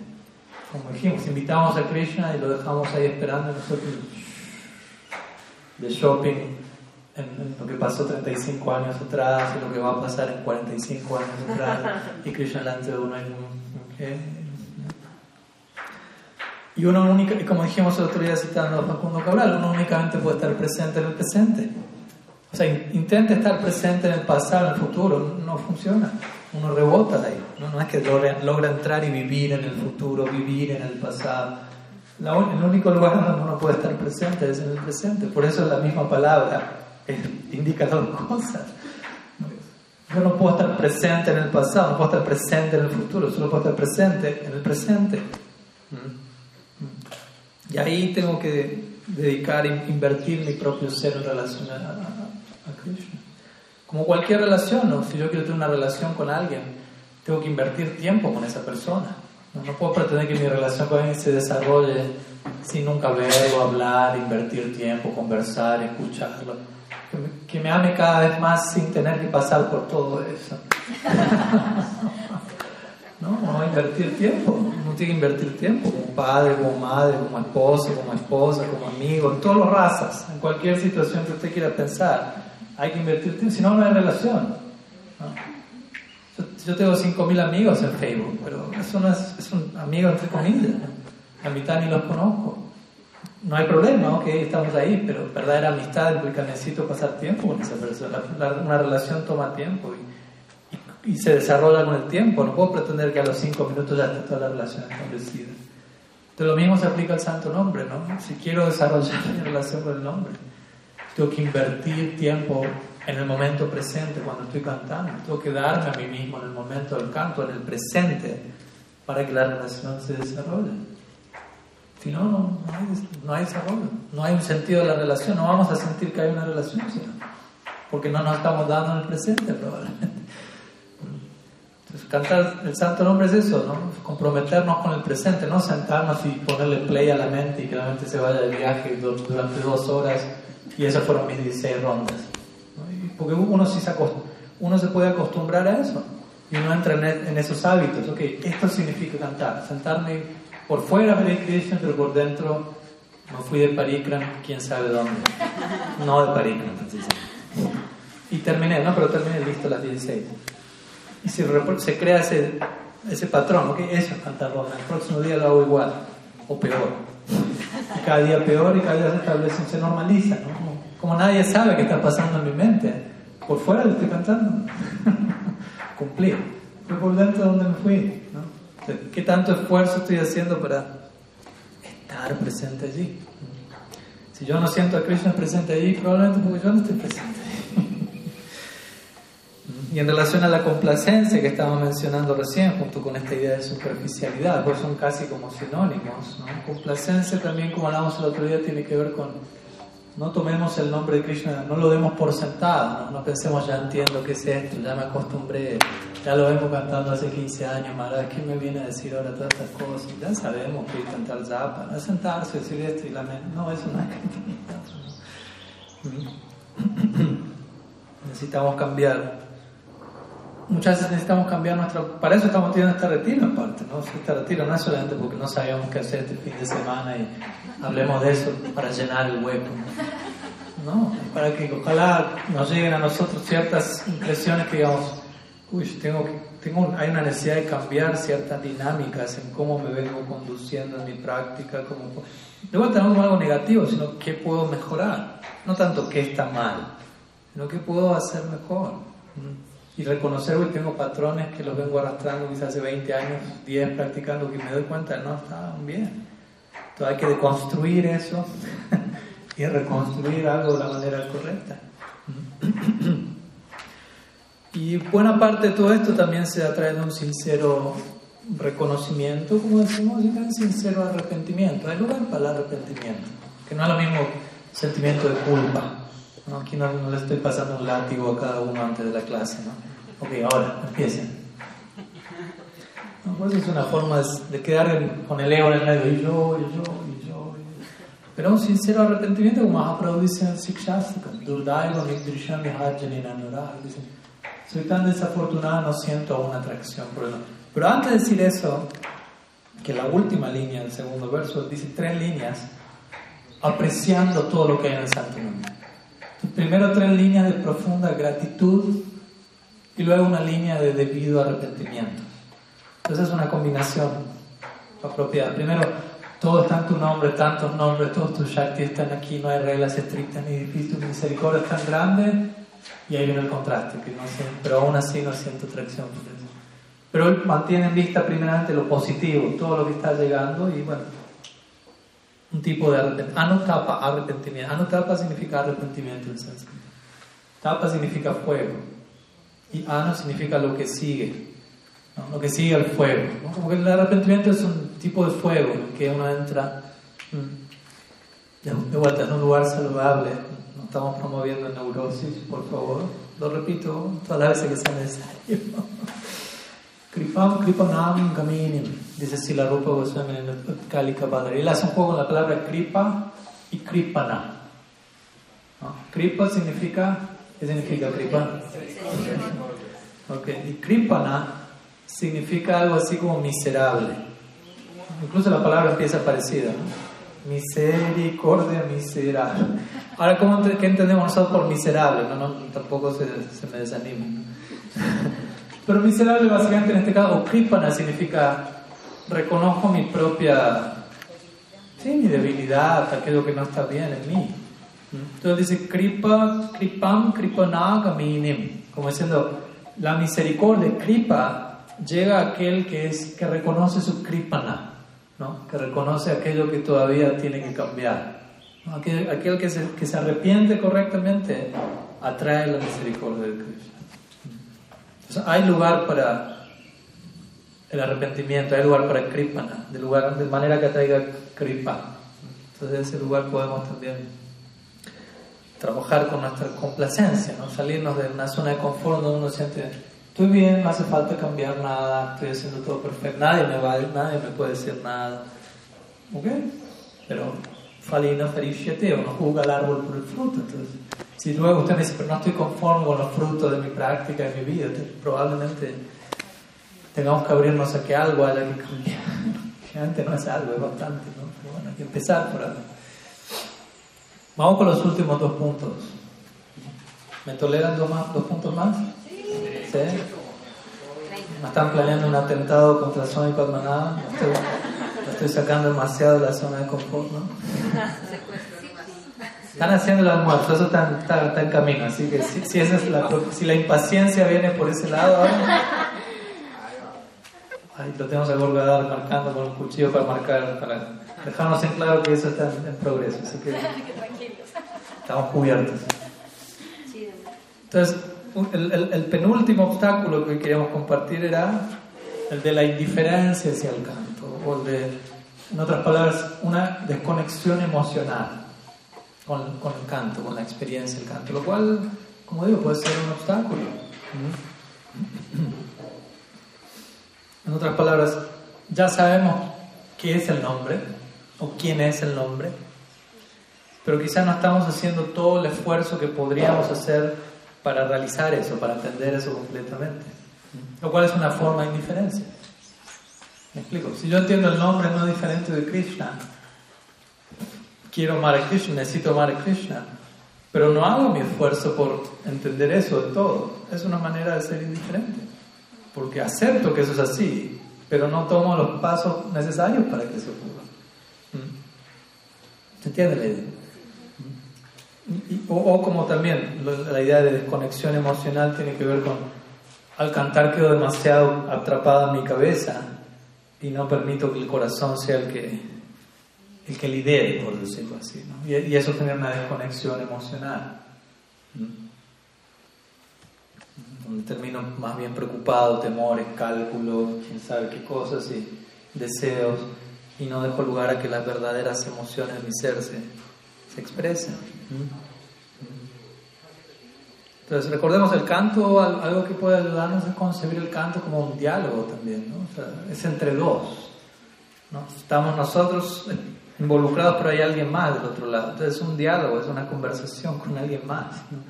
no es algo que solamente yo estoy haciendo, estoy intentando y no hay nadie del otro lado y no se me escucha y no pasa.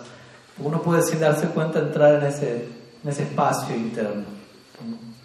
Pero el canto del Santo Nombre es un diálogo, es una conversación, es una relación, hay alguien más, ¿no?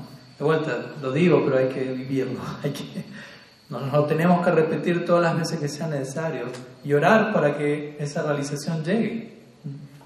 Como una vez un devoto dijo, tener una realización en japa, la japa significa detectar un obstáculo que, veo en mi vida en este momento y orarle a Krishna por la misericordia correspondiente para yo superar ese obstáculo.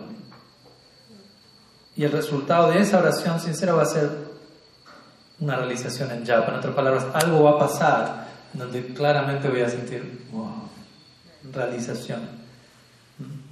Pero ¿cómo empieza esa experiencia de realización? Primero detectando, tengo este obstáculo, no lo puedo pasar por mí mismo, pues probable, nadie está diciendo que lo intente solo por usted mismo, usted se esfuerza no quiere decir que todo dependa de usted. Y ore por la misericordia necesaria que le permita superar eso, que no puede superar por usted mismo. Si uno es honesto, uno es honesto Krishna va a reciprocar de vuelta, Krishna no es tan malo. por decirlo de alguna manera. Krishna es supremamente misericordioso. Si uno tiene un obstáculo genuino en su canto y uno quiere trascender ese obstáculo para cantar mejor y uno ora sinceramente, ¿usted cree que Krishna no va a prestar atención a eso? ¿Que Krishna no va a responder a eso? Pero uno tiene que estar atento a la respuesta de Krishna y ahí viene la realización. No es que porque esté cantando japa y ore por algo, la realización tiene que venir en el acto inmediatamente. No, no vino nada, no vino nada. Tranquilo, ¿no? Paciencia. Paciencia y, manténgase atento a, cómo va a venir la respuesta a esa oración y, y, aceptarla de vuelta y no a salir corriendo de eso. Entonces, de vuelta, tratemos de concebir el canto como un diálogo, conversación, relación, como algo personal. De vuelta, somos personalistas, ¿cierto? ¿Seguro? No somos impersonalistas, ¿cierto?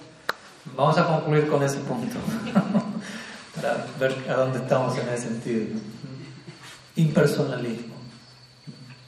Porque de somos personalistas oficialmente, estamos promoviendo una doctrina monoteísta, un vínculo amoroso con Krishna y con todo, que todo está relacionado a Él. Y por lo tanto todo es personalista y lo que se opone a eso es impersonalismo. Y que tanto algo de eso pueda no todavía estar allí extraoficialmente. ¿no? ¿Qué, qué, qué, significaría impersonalismo? Aquí, aquí no estoy diciendo impersonalismo, que uno va a decir quiero fundirme en Brahman, Aham Brahmasmi, Soham, lo soy todo. No estoy diciendo eso. Bueno, estoy diciendo, por ejemplo, en relación al canto, estoy cantando y no me estoy relacionando con el nombre como una persona.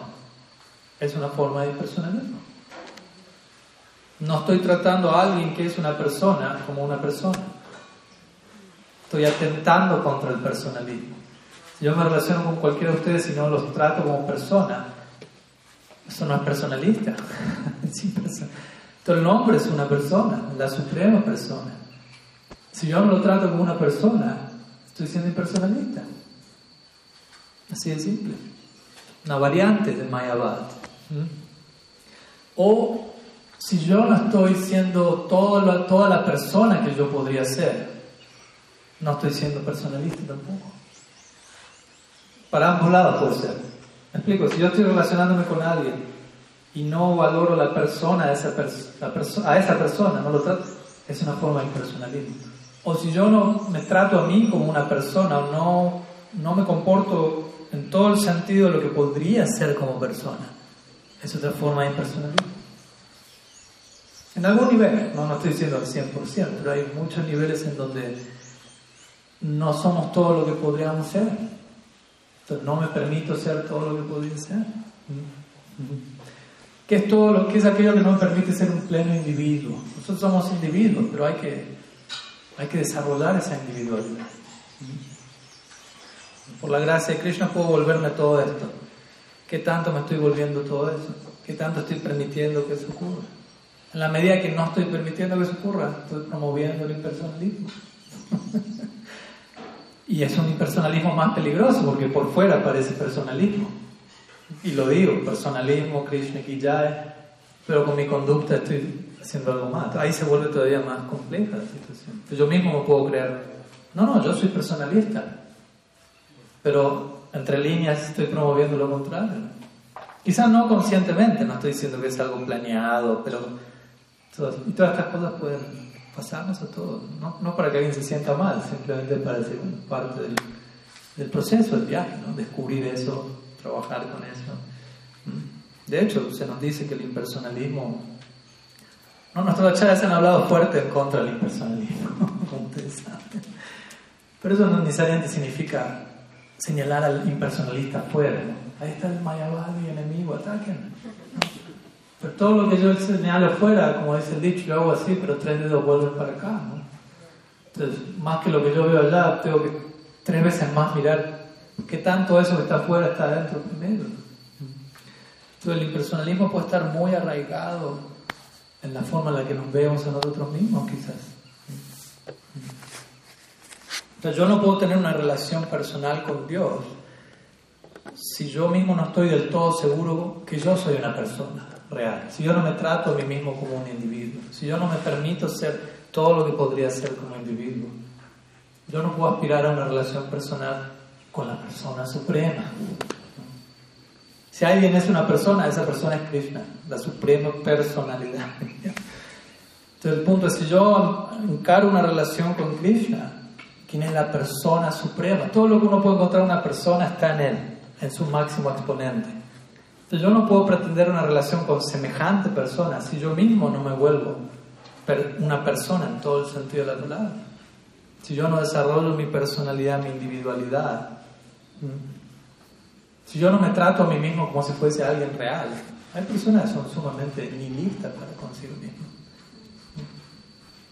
Incluso devotos ¿no? Aunque por fuera la filosofía es una, pero cómo uno se trata y se relaciona consigo mismo, qué tanto uno considera que uno existe, real y es un individuo y hay un potencial allí que es válido en relación a Krishna. Pero en la medida que no me veo a mí mismo como un individuo, no voy a poder ver a Krishna como un individuo tampoco. En la medida que no me trato como persona, no puedo tratar a Krishna como persona. Y en esa medida estoy promoviendo el impersonalismo. Sí. No entiendo bien. ¿Qué sería como un ejemplo de cómo ser toda la persona que uno podría ser? Tiene que ver con la noción de potencial. O sea, por ejemplo, aquí me voy por un momento de los nuestro para voy a otro para Albert Einstein. Él diría, término científico, pero se aplica a esto, es, uno debe siempre considerar algo en base no solo a lo que es, sino a todo lo que puede ser. Hay algo que es algo ahora, pero hay un potencial. Todo está acompañado de un potencial.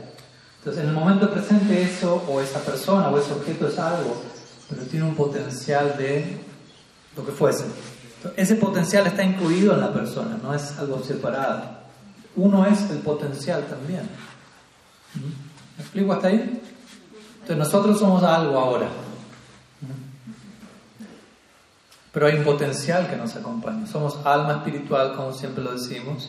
Pero también el atma, en asociación con Bhakti, puede alcanzar su máximo nivel de potencial, su máximo nivel de florecimiento. Y Bhakti llegó a nuestras vidas. Entonces, como devotos, estamos recibiendo una oportunidad no solo de ser lo que ya somos, sino de volvernos la mejor versión posible de nosotros mismos. Entonces, el punto es, ¿qué tanto yo estoy permitiendo eso? ¿Qué tanto yo estoy obrando para que eso pase? Porque todo eso es parte de mí. Todo lo que puedo ser es parte de mí. Entonces, ¿qué tanto estoy validando mi propia existencia individual, permitiendo que pase todo aquello que puede llegar a pasar. No sé, sé que quizás no es un tema tan más fino, pero es importante entenderlo. Porque uno es algo, ¿no? Ahora, pero puede ser tanto más. Entonces, ¿qué tanto estoy permitiendo que se pase? Porque eso es, lo que yo soy y todo lo que puedo ser. Entonces, ese era mi punto. Si no estoy permitiendo que eso pase, de algún sentido no estoy, valida, no estoy permitiendo mi, propia existencia individual que florezca como todo lo que puede llegar a ser. Y en ese sentido no estoy siendo toda la persona que puedo llegar a ser. Y en ese sentido no estoy siendo tan personalista. y más bien estoy promoviendo sutilmente, de vuelta, ¿no? Sin una forma de personalismo. Esto más, de vuelta, acá estamos hilando más fino, no, no, es algo tan obvio, por decirlo así. ¿no? Pues más como qué actividades estoy haciendo para ser un mejor hijo, esposo, persona, devoto. Sí, en todo sentido, ¿no? O sea, ok, soy alguien en, en todas esas designaciones, soy una persona, soy humano, soy esto, esto, esto. Ok, pero ¿qué estoy haciendo para volverme, o sea, tengo una capacidad de volverme mejor en todo eso? ¿Estoy haciendo lo que puedo hacer o no? Pero si no lo estoy haciendo, o sea, no, no me estoy permitiendo ser lo que debería ser, lo que podría ser. Entonces yo mismo estoy atentando contra lo que podría ser, contra mi, contra mi propio potencial, contra mí mismo. ¿Se entiende, Leif? Sí. Sí. En relación a esto, hay, hay una cita que de, de otra tradición. Okay, vamos a otro para para Dice, conócete a ti mismo antes de comenzar a decidir acerca de la naturaleza de Dios y del mundo. Eh, pues parece como una declaración, como, como, como primero hay que abordar toda una realidad del individuo y sin eso no, no poder abordar, a, entrarse a la naturaleza de Dios y del mundo. Sí. Y, en un sentido también hay, otra canción, una canción religiosa que, dice que para llegar a Dios hay que aprender a ser humano. eh, y en eso, eh, citando a Richard Roberts, que ah, okay. Eh, dice, él hablando de su tradición particular, dice, en nuestra tradición también hace falta un tipo de educación que genere una base de comprensión de nuestra humanidad para así poder adentrarse sanamente al estudio y la práctica devocional. Un poco en relación a esto. Sí, estamos, estamos de acuerdo. Obviamente, yendo a la primera cita, uno, antes de abordar la divinidad, conocerse a uno mismo, entiendo, creo que entiendo el marco, porque al mismo tiempo uno, conocerse a uno mismo no es separado de conocer la divinidad, en el sentido de que hay un vínculo inseparable entre ambos, ¿no? Krishna es nuestra, la fuente de todo, entonces conocerse uno mismo no es algo... O sea, si yo me conozco a mí mismo, Krishna va a aparecer en algún punto de ese proceso, porque no es que yo me conozco, soy, existo separado de...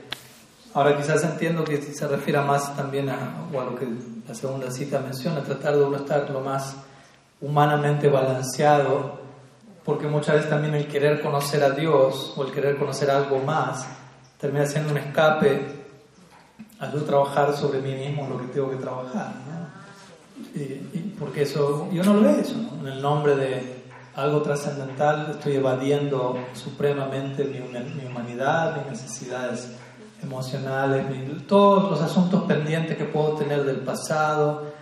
Y, es una tentación grande. ¿no? ¿no? Que alguien tuvo una, infancia traumática o tuvo alguna situación compleja, y, quizás no lo tiene presente conscientemente, muchas de estas cosas están en el inconsciente. Pero hay alguna ansiedad, hay algún sufrimiento dentro de algo no resuelto y uno busca obtener alivio de ese sufrimiento. Y algunos, no sé, entran en adicciones, por ejemplo. La adicción, adicción no es un problema. ¿no? La adicción es un problema, es un síntoma del problema. ¿Por qué la persona se adicta a algo? Porque busca alivio, porque busca, ¿no? Exacto, de algo que no resolvió. Entonces, el, real, el problema real está muy por detrás de, ese acto externo. y a veces puede ser bazuco o a veces puede ser conciencia de Krishna. ¿No? Uno, puede utilizar la conciencia de Krishna como bazuco. perdón el ejemplo, ¿no? pero me refiero a como un mecanismo de evasión simplemente. Vengo con 10.000 cosas sin resolver y pienso que Ahora por cantar Hare Krishna hace dos semanas ya las trascendí todas y ni siquiera tengo que... Y quizás parece que sí en las primeras semanas, ¿no? O uno se olvidó, uno, ¿no? Como si uno sea, se fue un bazuco y piensa, ya estás, trascendí todo, ¿no? Hasta que se vaya el efecto, ¿no? De la misma manera, uno comienza la práctica y puede sentir, wow, utsaham ahí, entusiasmo inicial. ¿Por qué uno cuando empieza algo, lo que fuere, no está entusiasta? Porque empieza algo. Mi primer clase de, de guitarra. Wow. Solamente puede ser algo nuevo, y está ahí como algo nuevo, vamos a empezar. Pero cuando viene la dificultad en todo eso, ahí, ya, ahí se va el entusiasmo. Primer clase de guitarra estuvo genial. La segunda, tercera clase ya se está poniendo difícil. Ya no me salen los ejercicios. Ya no me siento tan inspirado a seguir yendo a la clase. ¿no? El entusiasmo inicial se fue. ¿no? O sea, cumplió su propósito. ¿no? Ok, las primeras clases. Pero es una cosa superficial, no, es algo tan profundo. De la misma manera, uno al comienzo de la práctica, Vishwanath Chakravarti analiza esto brillantemente en Madhurya Kadamini. Está ese entusiasmo inicial, ¿no? ese efecto bazuco. Incluso con la conciencia de Krishna. Pero después de unos años, si uno no se da cuenta, ok, esto me sirve, obviamente esto es algo real, increíble, genuino, pero el mismo proceso que es tan real, increíble y genuino me está mostrando que hay varios asuntos pendientes que tengo que resolver. Y el proceso está ahí para ayudarme al respecto, pero tengo que hacer mi parte, tengo que hacerme cargo, que reconocerlo, que trabajar mi humanidad. No es que ahora ya porque soy devoto soy trascendental a mi humanidad. No queremos una trascendencia sin humanidad, queremos entrar en Nara Lila. Después del tiempo de Krishna Vrindavan, todos son humanos allí. En el nombre de la trascendencia yo no me quiero volver inhumano. O sea, no es la meta que a la que aspiramos. Entonces es un punto importante, ¿no? Y tiene que ver con esta idea de impersonalismo que es promovido en el nombre del personalismo, para mí. Y muchas veces la promoción no, necesariamente es hacia otros, es hacia nosotros mismos, nos autonomiamos. Y termino la conciencia de Krishna como si fuese un bazuco, básicamente. Un método de evasión, el canto, un ansiolítico, como decíamos hace un rato. Y todo el proceso se vuelve como una droga, básicamente. Una distracción. Cuando me duele, canto. Cuando me incomoda, practico. ¿no? ¡Ah, qué alivio! Pero no estoy abordando los problemas reales que yacen en lo profundo. Y, y, en verdad la conciencia de Krishna tiene que ver con eso. La misma práctica va a sacar a la luz ciertas cosas, va a mover cosas que van a empezar a aparecer y, no va a ser precisamente una gratificación para los sentidos, no, va a ser deleite celestial, va a ser una lucha. ¿Por qué creen que el Bhagavad se habla en un campo de batalla? ¿Por qué creen que el Srimad Bhattan empieza con una situación totalmente fuera de la zona de confort? En siete días se muere. No, es la situación más, ¡ay, qué, gratificante! Como dando a entender, todo esto va a pasar en una situación, tiene que haber, tiene que haber desafíos, ¿no? Entonces, tengamos cuidado de no, sí, de que pasen los años y tomemos el proceso como un mecanismo de evasión. Es triste, no sería la idea que si se sigue 30, 40 años practicando y, se volvió adicto a la conciencia de Krishna de esa manera. No adicto de manera sana, sino adicto como si fuese bazuco, básicamente. Y uso la conciencia de Krishna para taparlo todo, para justificarlo todo. En mí mismo, nadie me puede hacer nada, soy devoto mayor, canto mi en ronda, está todo en su lugar, por fuera, pero por dentro es una realidad disfuncional que requiere años de terapia para deconstruir todo eso. Y uno puede estar promoviendo eso a otros también, porque aunque los hermanos se enteren si yo estoy diciendo algo, pero la realidad interna es otra, esa combinación distorsionada es la que le llega a las demás personas. Y si alguien acepta seguir eso, se arma todo un para disfuncional En el nombre de algo que no tiene nada que ver con eso, la conciencia de Cristo no tiene nada que ver con terminar totalmente disfuncional si algo de eso pasa o pasó, o quizás nos ha tocado vivir de alguna manera u otra, tampoco vivirlo como algo malo, por algo como lo vamos a hacer con Kriparam, ¿no? O ya no me acuerdo. Todo eso pasa para ayudarnos a despertar a otra manera de concebir la práctica y acercarnos con mayor profundidad, con mayor reconocimiento de estos elementos. Y quizás uno necesitó pasar por eso para caer en cuenta de eso. ¿no? Y de ahí uno tiene gratitud, aprende del pasado y sigue progresando en. Y van a, van a ser varias lecciones por delante, no pensemos que ya terminamos el aprendizaje. Hay problema, Krishna nos acompaña en todos esos momentos, ¿no? como cuando Gopa Kumar llega a Golok y Krishna lo abraza finalmente por primera vez. Imagínense, la llegada devoto, luego de su viaje por vidas al mundo espiritual, Krishna lo abraza y se pone a llorar y Krishna se desmaya al abrazar a su devoto que recién llega y luego cruzar de y dice Gopa Kumar, yo estuve ahí contigo en cada momento, en cada etapa, en cada prueba que te tocó, cada puerta que golpeaste y que se te cerró en la cara, cada situación que yo estaba al lado tuyo viendo todo eso, acompañando, ¿no? marcando ese punto de, ¿no? no es que uno está solo en, todo eso, ¿no? Krishna va tomando nota ¿no? y va.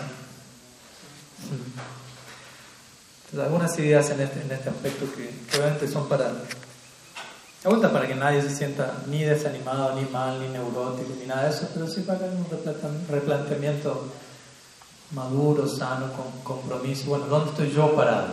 Yo no estoy diciendo todo lo que dije hoy, ustedes están haciendo todo eso, no, nada de eso. Eso lo, tienen que responder ustedes. Yo tengo que respondérmelo a mí mismo. Y si hay algo de eso, bueno, ¿qué podemos hacer al respecto? Como digo, no, no, no, no no nos sobreidentifiquemos con todo esto. Si uno tiene estos obstáculos, no se sobreidentifica con esos obstáculos pensando yo soy eso.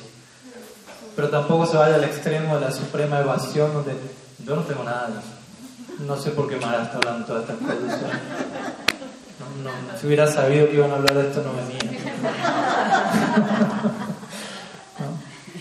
O el extremo de reconozco que todo está ahí y, me, aterroriza saber que otros se den cuenta de eso. Entonces empiezo a hacer todo un montaje para presentarme en la fiesta de domingo como el, como el bate ideal, aunque por dentro hay 10.000 cosas por resolver, pero no quiero que nadie se dé cuenta porque pienso, si se dan cuenta del desastre que soy, ese, ese, es un temor profundo que todos tenemos. Si alguien se da cuenta que no soy perfecto, nadie me va a querer. Pues esa es la narrativa de este mundo. En este mundo la narrativa es sé perfecto o al menos muéstrate perfecto. Haz el show como en la publicidad, como en las redes sociales. Muéstrate perfecto, lindo. Y ahí alguien te quiere, alguien te pone like, alguien dice algo. Pero no muestres la imperfección. Eso no es apreciado. eso no es negocio, nadie va a comprar eso. Nadie te va a querer. Ese es el mensaje subliminal. Tú uno toma eso y, y trata de mostrarte perfecto, incluso a nivel devocional el devoto elegante, pacato en su lugar, qué lindo, su ronda, su tilak, su zika, su... No, no, no, y porque uno está aterrorizado que alguien se dé cuenta de que tengo algún problema. Y, el punto es que todos tienen problemas. el problema es cuando hay una situación donde todos están haciendo el show y en el fondo todos sabemos que... ¿Me explico? Entonces, entonces se vuelve algo disfuncional. Para uno hay que decir si el entorno empieza a validar eso, ¿no? ya se vuelve como el la moneda corriente. ¿no? Entonces, o sea, bueno, ser parte de esto implica hacer ese show. Por detrás todos sabemos que la cosa está colapsando, pero mantengamos el montaje, por decirlo así. ¿Cuánto dura eso? ¿Y en qué termina eso? Entonces es importante no caer en estos extremos, ni el extremo de sobreidentificarme con eso y pensar yo soy eso y me, me entro en un pozo depresivo, ni el extremo de, de negarlo por completo, no tengo nada que ver con eso, evasión suprema en el nombre del Bhakti, ¿no? conciencia de Krishna como Vasuko, ni este extremo de lo veo y, estoy aterrorizado que otros lo vean y empiezo a tratar de camuflarlo de una forma u otra en lugar de abrir mi corazón humildemente, reconocerlo en confianza, pedir ayuda y, y ser realista y entender, estamos todos en la misma lucha. Quizás diferentes capítulos de la lucha, la batalla, pero no es que uno, solo yo estoy en eso y todos los demás que van a pensar de mí. ¿Se entiende la idea, no? ¿verdad? La manera de superar ese temor es entender afecto incondicional. ¿no? Ese es el amor del sadhu. El sadhu me quiere con errores incluidos. Hasta que yo no encuentro afecto incondicional, tengo terror de mostrar mis errores. ¿Por qué? Porque en este mundo prácticamente nadie me va a querer si me muestro imperfecto. Solamente quieren que sea perfecto. Mientras soy perfecto, alguien me quiere, alguien me contrata, alguien me pone un... Eso se llama amor condicional, no incondicional, condicional. Y por eso somos almas condicionadas, ¿no? Porque nuestro amor es condicional, no es incondicional. No, no te voy a amar cuando seas perfecto. Y a veces uno piensa amo a la persona, pero todavía no empezó a verle los errores. cuando todo se empieza a pasar, uy, no, no, no, es too much. Voy a buscar otra. Pero el punto de todos tenemos errores, empezando por uno mismo. Entonces, más que esperar la persona perfecta para recién ahí poder amar, tengo que entender, el amor no espera a la persona perfecta. El amor ama, con perfecciones incluidas. Ese es el verdadero afecto. Te amo con errores incluidos. No te digo, avísame cuando ya no tengas ese error y ahí vengo y te amo. ¿no? ¿Qué afecto es ese? No da mucha esperanza. O sea, mis maras solo lo voy a querer cuando usted sea perfecto en todos sentidos. Me pego un tiro, Nunca va a pasar eso. Pero uno necesita ese afecto ya. Entonces ahí uno necesita encontrar afecto incondicional. Personas que siento que me quieren, que me aprecian, que son bien querientes, son guardianes que no están esperando que sea perfecto. Más bien, la imperfección que tengo invoca compasión, en esas personas invoca afecto y me empiezan a, empiezan a expresar su afecto incondicional en ese mismo momento. Y no me juzgan por mis imperfecciones, pero vean, como dijimos hace un rato, mi brillante potencial, todo lo que puedo ser. No todo el desastre que todavía sigo haciendo. A veces uno mismo está más identificado con eso, ¿no? El sadhu ve todo mi potencial brillante y yo como, no, no, pero yo soy esto, soy este desastre todavía, vea. Y dice, no, no, eso no, es, eso no es el fin de la película, no es una escena de la película, no es el final de la película. La escena final de la película es otra, este es tu brillante potencial. Pero a veces uno no, no se trata a uno mismo de vuelta como individuo, uno dice, no, no, no, no, yo soy esto, yo soy esto. Y uno está sobreidentificado con su sanarta. Y el sadhu más allá de todo eso y mira, no, tú eres un alma con este potencial brillante, vamos a invertirle a eso. No importa el desastre que pueda ser hoy, ¿no? Hoy es hoy desastre, pero el futuro, brillante. Entonces, desde ese lugar tenemos que trabajar con, con todo esto, ¿no? tratar de, de reconocer lo que puede haber, como digo, ¿no? los obstáculos que todavía tengamos que trabajar con un humor propio de humildad, con apoyo debido, sin sobreidentificarnos. Digo esto porque no quiero que después del, seminario nadie termine ahí un chaleco de fuerza. Bueno, algunas palabras, algunas preguntas antes de terminar, ya para cerrar.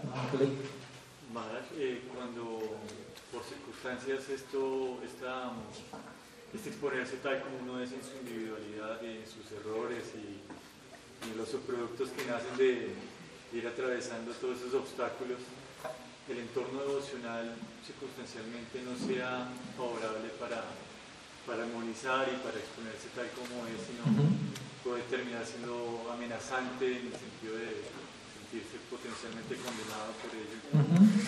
Eh, muchos eh, he visto que, que suelen solemos recurrir a, espacios complementarios, externos al ámbito devocional para tratar estos aspectos, no suplementarios, eso es lo que, que complementario, no suplementario, pero eh, ¿cómo, ¿cómo, lidiar con eso para, para quizás no, no, poner a prueba incluso la propia fe en que lo complementario tenga más protagonismo que, que, el ámbito devocional y la práctica en sí misma cancelamos los próximos tres días y nos quedamos aquí, extendemos el retiro.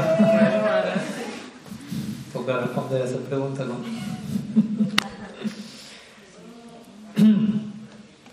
Pues lamentablemente hoy tiene que ser breve porque, como digo, no tenemos tres días más para responder. Eh, obviamente, como dijimos hace un rato, es posible que uno encuentre cierta capacidad en un ambiente devocional de que el entorno pueda ofrecer contención a eso que uno necesita expresar. Es posible, obviamente. No quiere decir que la filosofía promueve eso, pero simplemente que, que, los practicantes puedan estar listos para ofrecer ese servicio. El factor humano. ¿Perdón? El factor humano. Pero eso no quiere decir que obviamente no haya nadie que nos pueda ofrecer ese tipo de... O sea, no, quiere decir que en todo el Gaudiya Vaishnavismo no existe una sola persona a la que le puedo revelar mi mente, por decirlo así. Quizá no la encontré hasta ahora, en la situación local en la que estoy. Y obviamente cuando uno dice no la encontré hasta ahora, también eso tiene que ser puesto a prueba y uno se tiene que examinar a sí mismo profundamente. Porque que uno sienta que no la encontró hasta ahora, no quiere decir que no la encontró hasta ahora. Porque uno a veces también puede esperar idealizar ¿no? quién es esa persona y qué tiene que pasar, como hablábamos hace un rato, y cómo va a responder. Quizá esa no es la, no es lo que uno necesita, es lo que uno quiere. Y eso es lo que uno quiere muchas veces seguir en mi zona de confort. ¿no? De vuelta, no estoy diciendo que siempre sea el caso, pero estoy diciendo que todo puede pasar. Explico, puedo estar, puede haber sadhus cercanos a mí que son a quienes yo podría compartirle mi proceso y ser nutrido. Y quizás es más algo que yo tengo que resolver en términos de mí mismo y de abrirme y confiar en otros y no idealizar cómo eso debería pasar y no tanto de que no hay nadie del otro lado disponible. Puede pasar que no haya alguien del otro lado disponible también, circunstancialmente, pero tampoco yo ahí tengo que concluir en todo el universo Gaudia no hay nadie disponible. ¿no? Porque también eso uno puede llegar a ser. Y necesariamente todos necesitan una terapia complementaria porque para cubrir los huecos que el Bhakti no puede ofrecer. No necesariamente. Ahora, dicho eso, tampoco lo estoy en contra de que alguien pueda tomar cierta terapia complementaria si así lo necesita. Pero con eso tampoco es absolutizar eso hasta el punto de todos ustedes necesitan hacer terapia. Conciencia de que ya no alcanza. No, no necesariamente. No necesariamente. Tampoco demonizar a alguien que tome terapia si sí lo necesita. Como tú dices, complementario, no suplementario, no reemplazando el bhakti. Porque ahí es donde empieza ese problema, donde, bueno, todo el elemento psicológico termina siendo visto como más prominente. Y quizás en una etapa de mi vida necesite darle atención a eso y sienta más prominente ese, ese foco, ese énfasis, pero no quiere decir que está reemplazando la conciencia de Krishna, porque si realmente ponemos todo en la balanza, una cosa no puede reemplazar la otra.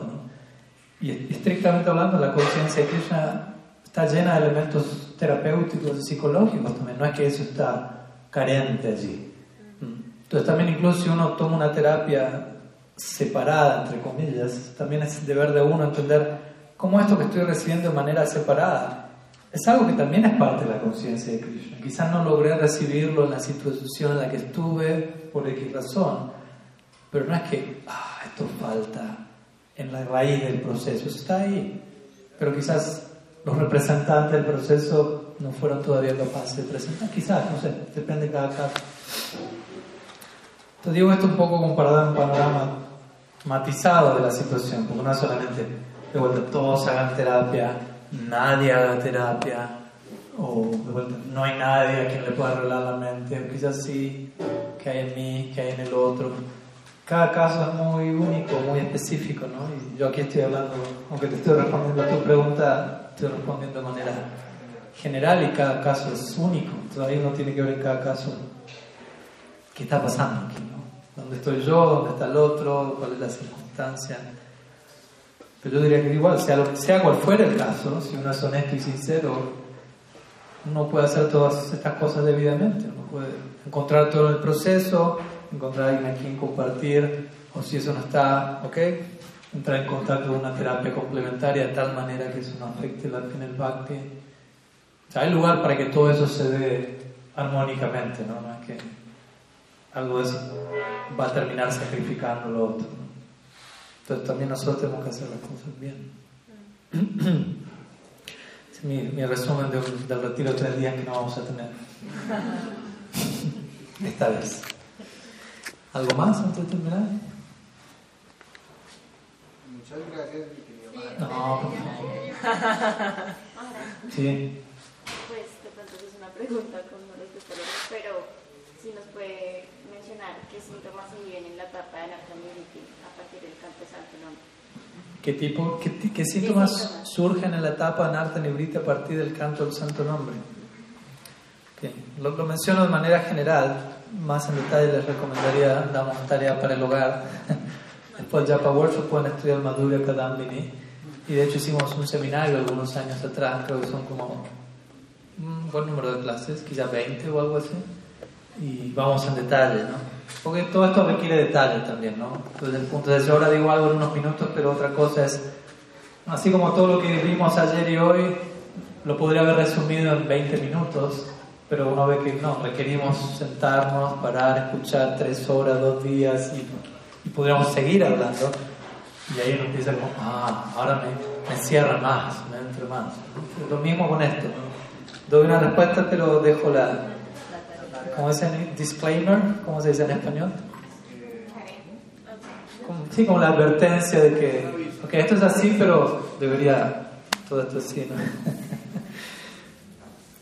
Entonces, los anartas, o sea, anarta, Bhaktivinoda por ejemplo, describe anartas de, cierta manera, si la um, Vishwanath Chakravarti escribe anartas de otro lado, Bhaktiuta, Paradota, Sukritota, Duskritota, dice diferentes obstáculos que vienen a partir de actividades pecaminosas previas, ahí uno tendrá que ver cuáles fueron las de uno. que generan hábitos, que generan mecanismos, mentalidades, o de actividades piadosas previas. ¿no? Como dando a entender, ser piadoso no es malo, pero tampoco es trascendental. Entonces uno puede apegarse a, a, un tipo de, de, bondad material, que no, no, la estamos condenando, pero es un tipo de condicionamiento también, que, no puede, que quizá permita no apreciar algo trascendental. Por ejemplo, si alguien es demasiado ético y moral, y escucha acerca del rasa lila de Krishna, no lo va a poder apreciar. Va a sentir esto es inmoral. Porque esa persona es demasiado moral. Obviamente alguien que es demasiado inmoral va a escuchar el rasa lila y va a decir, yo puedo hacer mi rasa lila también. Entonces la cualificación para apreciar rasa lila es no ser ni demasiado moral ni demasiado inmoral. y con esto no estoy diciendo portarme un poco mal, ¿no? sino no tener un apego excesivo hacia la moral, el sentido de moralidad mundana, como se entiende. Entonces eso es sukritota. Luego viene paradota, que también son los, los anartas que surgen a partir de las ofensas que uno puede cometer. Y todo eso tiene sus subdivisiones, ofensas al nombre, a Bhagavan, a los devotos, a otras entidades vivientes, etcétera, etcétera. Ahí se marca, eh, Bhaktivinoda Thakur se término jiva parada. Como dando a entender, cuando hablamos de ofensa, cuidado con no ofendas a Krishna, no ofendas al Vaishnava. ¿Y, qué hace que a todas las demás entidades viven? Ah, ellos no son devotos, puedes tratarlos como quieras. Todos están conectados con Krishna como se fuera. Krishna está en el corazón de todos. Entonces, ¿cómo me relaciono con, una brisna y hielo? Y luego dice interesante de Bhaktiuta Anarta. Bhaktiuta significa Anarta que provienen del Bhakti. Y me dice. ¿Cómo es eso? Yo pensé que venía que, el Bhakti me iba a a sacarme encima todo eso en arta. Ahora me dijeron que me van a venir en artas por Bhakti, ¿dónde me metí? Pero obviamente la idea es, no es que el Bhakti genera artas, pero Bhakti va a generar ciertos resultados en mi vida que si me apego a esos resultados en un lugar incorrecto, eso se vuelve una narta. Un ejemplo, quizás yo antes de practicar Bhakti, una persona tenía ciertos anartas. No sé, ¿qué anarta? Cada cual tiene su anarta de turno, su talón de Aquiles. Alguna persona podría estar atraída, no sé. ¿Perdón? Tabaco. Ok. Tú uno practica bhakti por la gracia del bhakti, los otros uno ya no se ve atraído a eso, en algunos casos. Entonces ya eso deja de ser una anarta. Pero y uno se vuelve un buen devoto, y se vuelve tan buen devoto que quizás las personas se empiezan a inspirar con uno, y uno empieza a tener seguidores y uno empieza a tener conocimiento, conocimiento fama, llegan donaciones. Nada de eso está mal. El tema es cómo yo me relaciono con todo eso. Pues yo me puedo empezar a pegar a todo eso.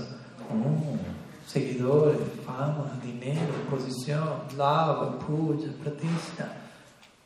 Y me apego a todo eso. Yo no tenía esos anartas antes de practicar bhakti. los tengo luego practicar bhakti. No porque el bhakti me los dio, pero porque yo me apegué inapropiadamente al subproducto de mi práctica de bhakti. ¿Se entiende la idea? Entonces, eso también es un punto. Pues yo vine con una serie de anartas, me limpié de todos esos anartas, pero estoy generando toda una serie de nuevos anartas. Y a veces esos nuevos anartas pueden ser peores que los anteriores. Porque una cosa es anarta al tabaco, eso es un chiste en ese sentido. Una vez un devoto le dijo así, le decía a oh, Gurudev, estoy apegado a, a la marihuana. Y él dijo, chiste. No diciendo sigue fumando, no, sino a mantener. En comparación a eso hay cosas mucho peores. No, no te desanimes si no piensas, no puedo ser devoto porque todavía tengo eso. Porque puedes quizás dejar eso y volverte apegado a posición, fama, volverte envidioso, ofensivo. Y eso es diez mil veces mucho peor, aunque no rompa ninguno de los cuatro principios regulativos.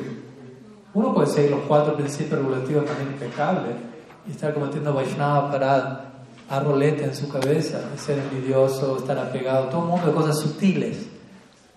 Y se vuelve un mayor engaño porque por fuera soy impecable, en términos de cuatro principios. De vuelta, la, la fachada. Soy devoto, estoy bien, soy personalista, pero por dentro de todo una situación opuesta. Entonces, sí, esa sería un poco relación a Bhakti-Tanarta, que es como todavía más fino, ¿no? Cosas que vienen como resultado de mi práctica del Bhakti, ¿qué hago con eso? Entonces, todas esas cosas se van dando en el marco de uno estar practicando, ocupado en Vajana Kriya, en el proceso Anarta, Nibriti, van surgiendo todas estas cosas. De vuelta, respuesta en sutra, versión sutra, versión aforismo breve. El resto ahí pueden recurrir a la, a la tarea del lugar. Bueno, ya casi dos horas. Así que si les parece podemos cerrar aquí, podemos cantar unos cinco minutitos para cerrar y en un rato tenemos a tener prashadam y cierre oficial del retiro. nuevamente muchas gracias a todos por su presencia, y para Prabhu también por organización y alojarnos allí también, a todos los devotos por participar. Espero que de alguna manera este retiro y estos días de encuentro y festival de Harikata cumplido algún propósito para ustedes, para mí, para mí lo ha cumplido, así que muchísimas gracias también a ustedes. La Gurudev ki jai, Sri Mahaprabhu ki jai, Sri Harinam Sankirtan ki jai, Gol Bhakta ki jai, Gol Pramana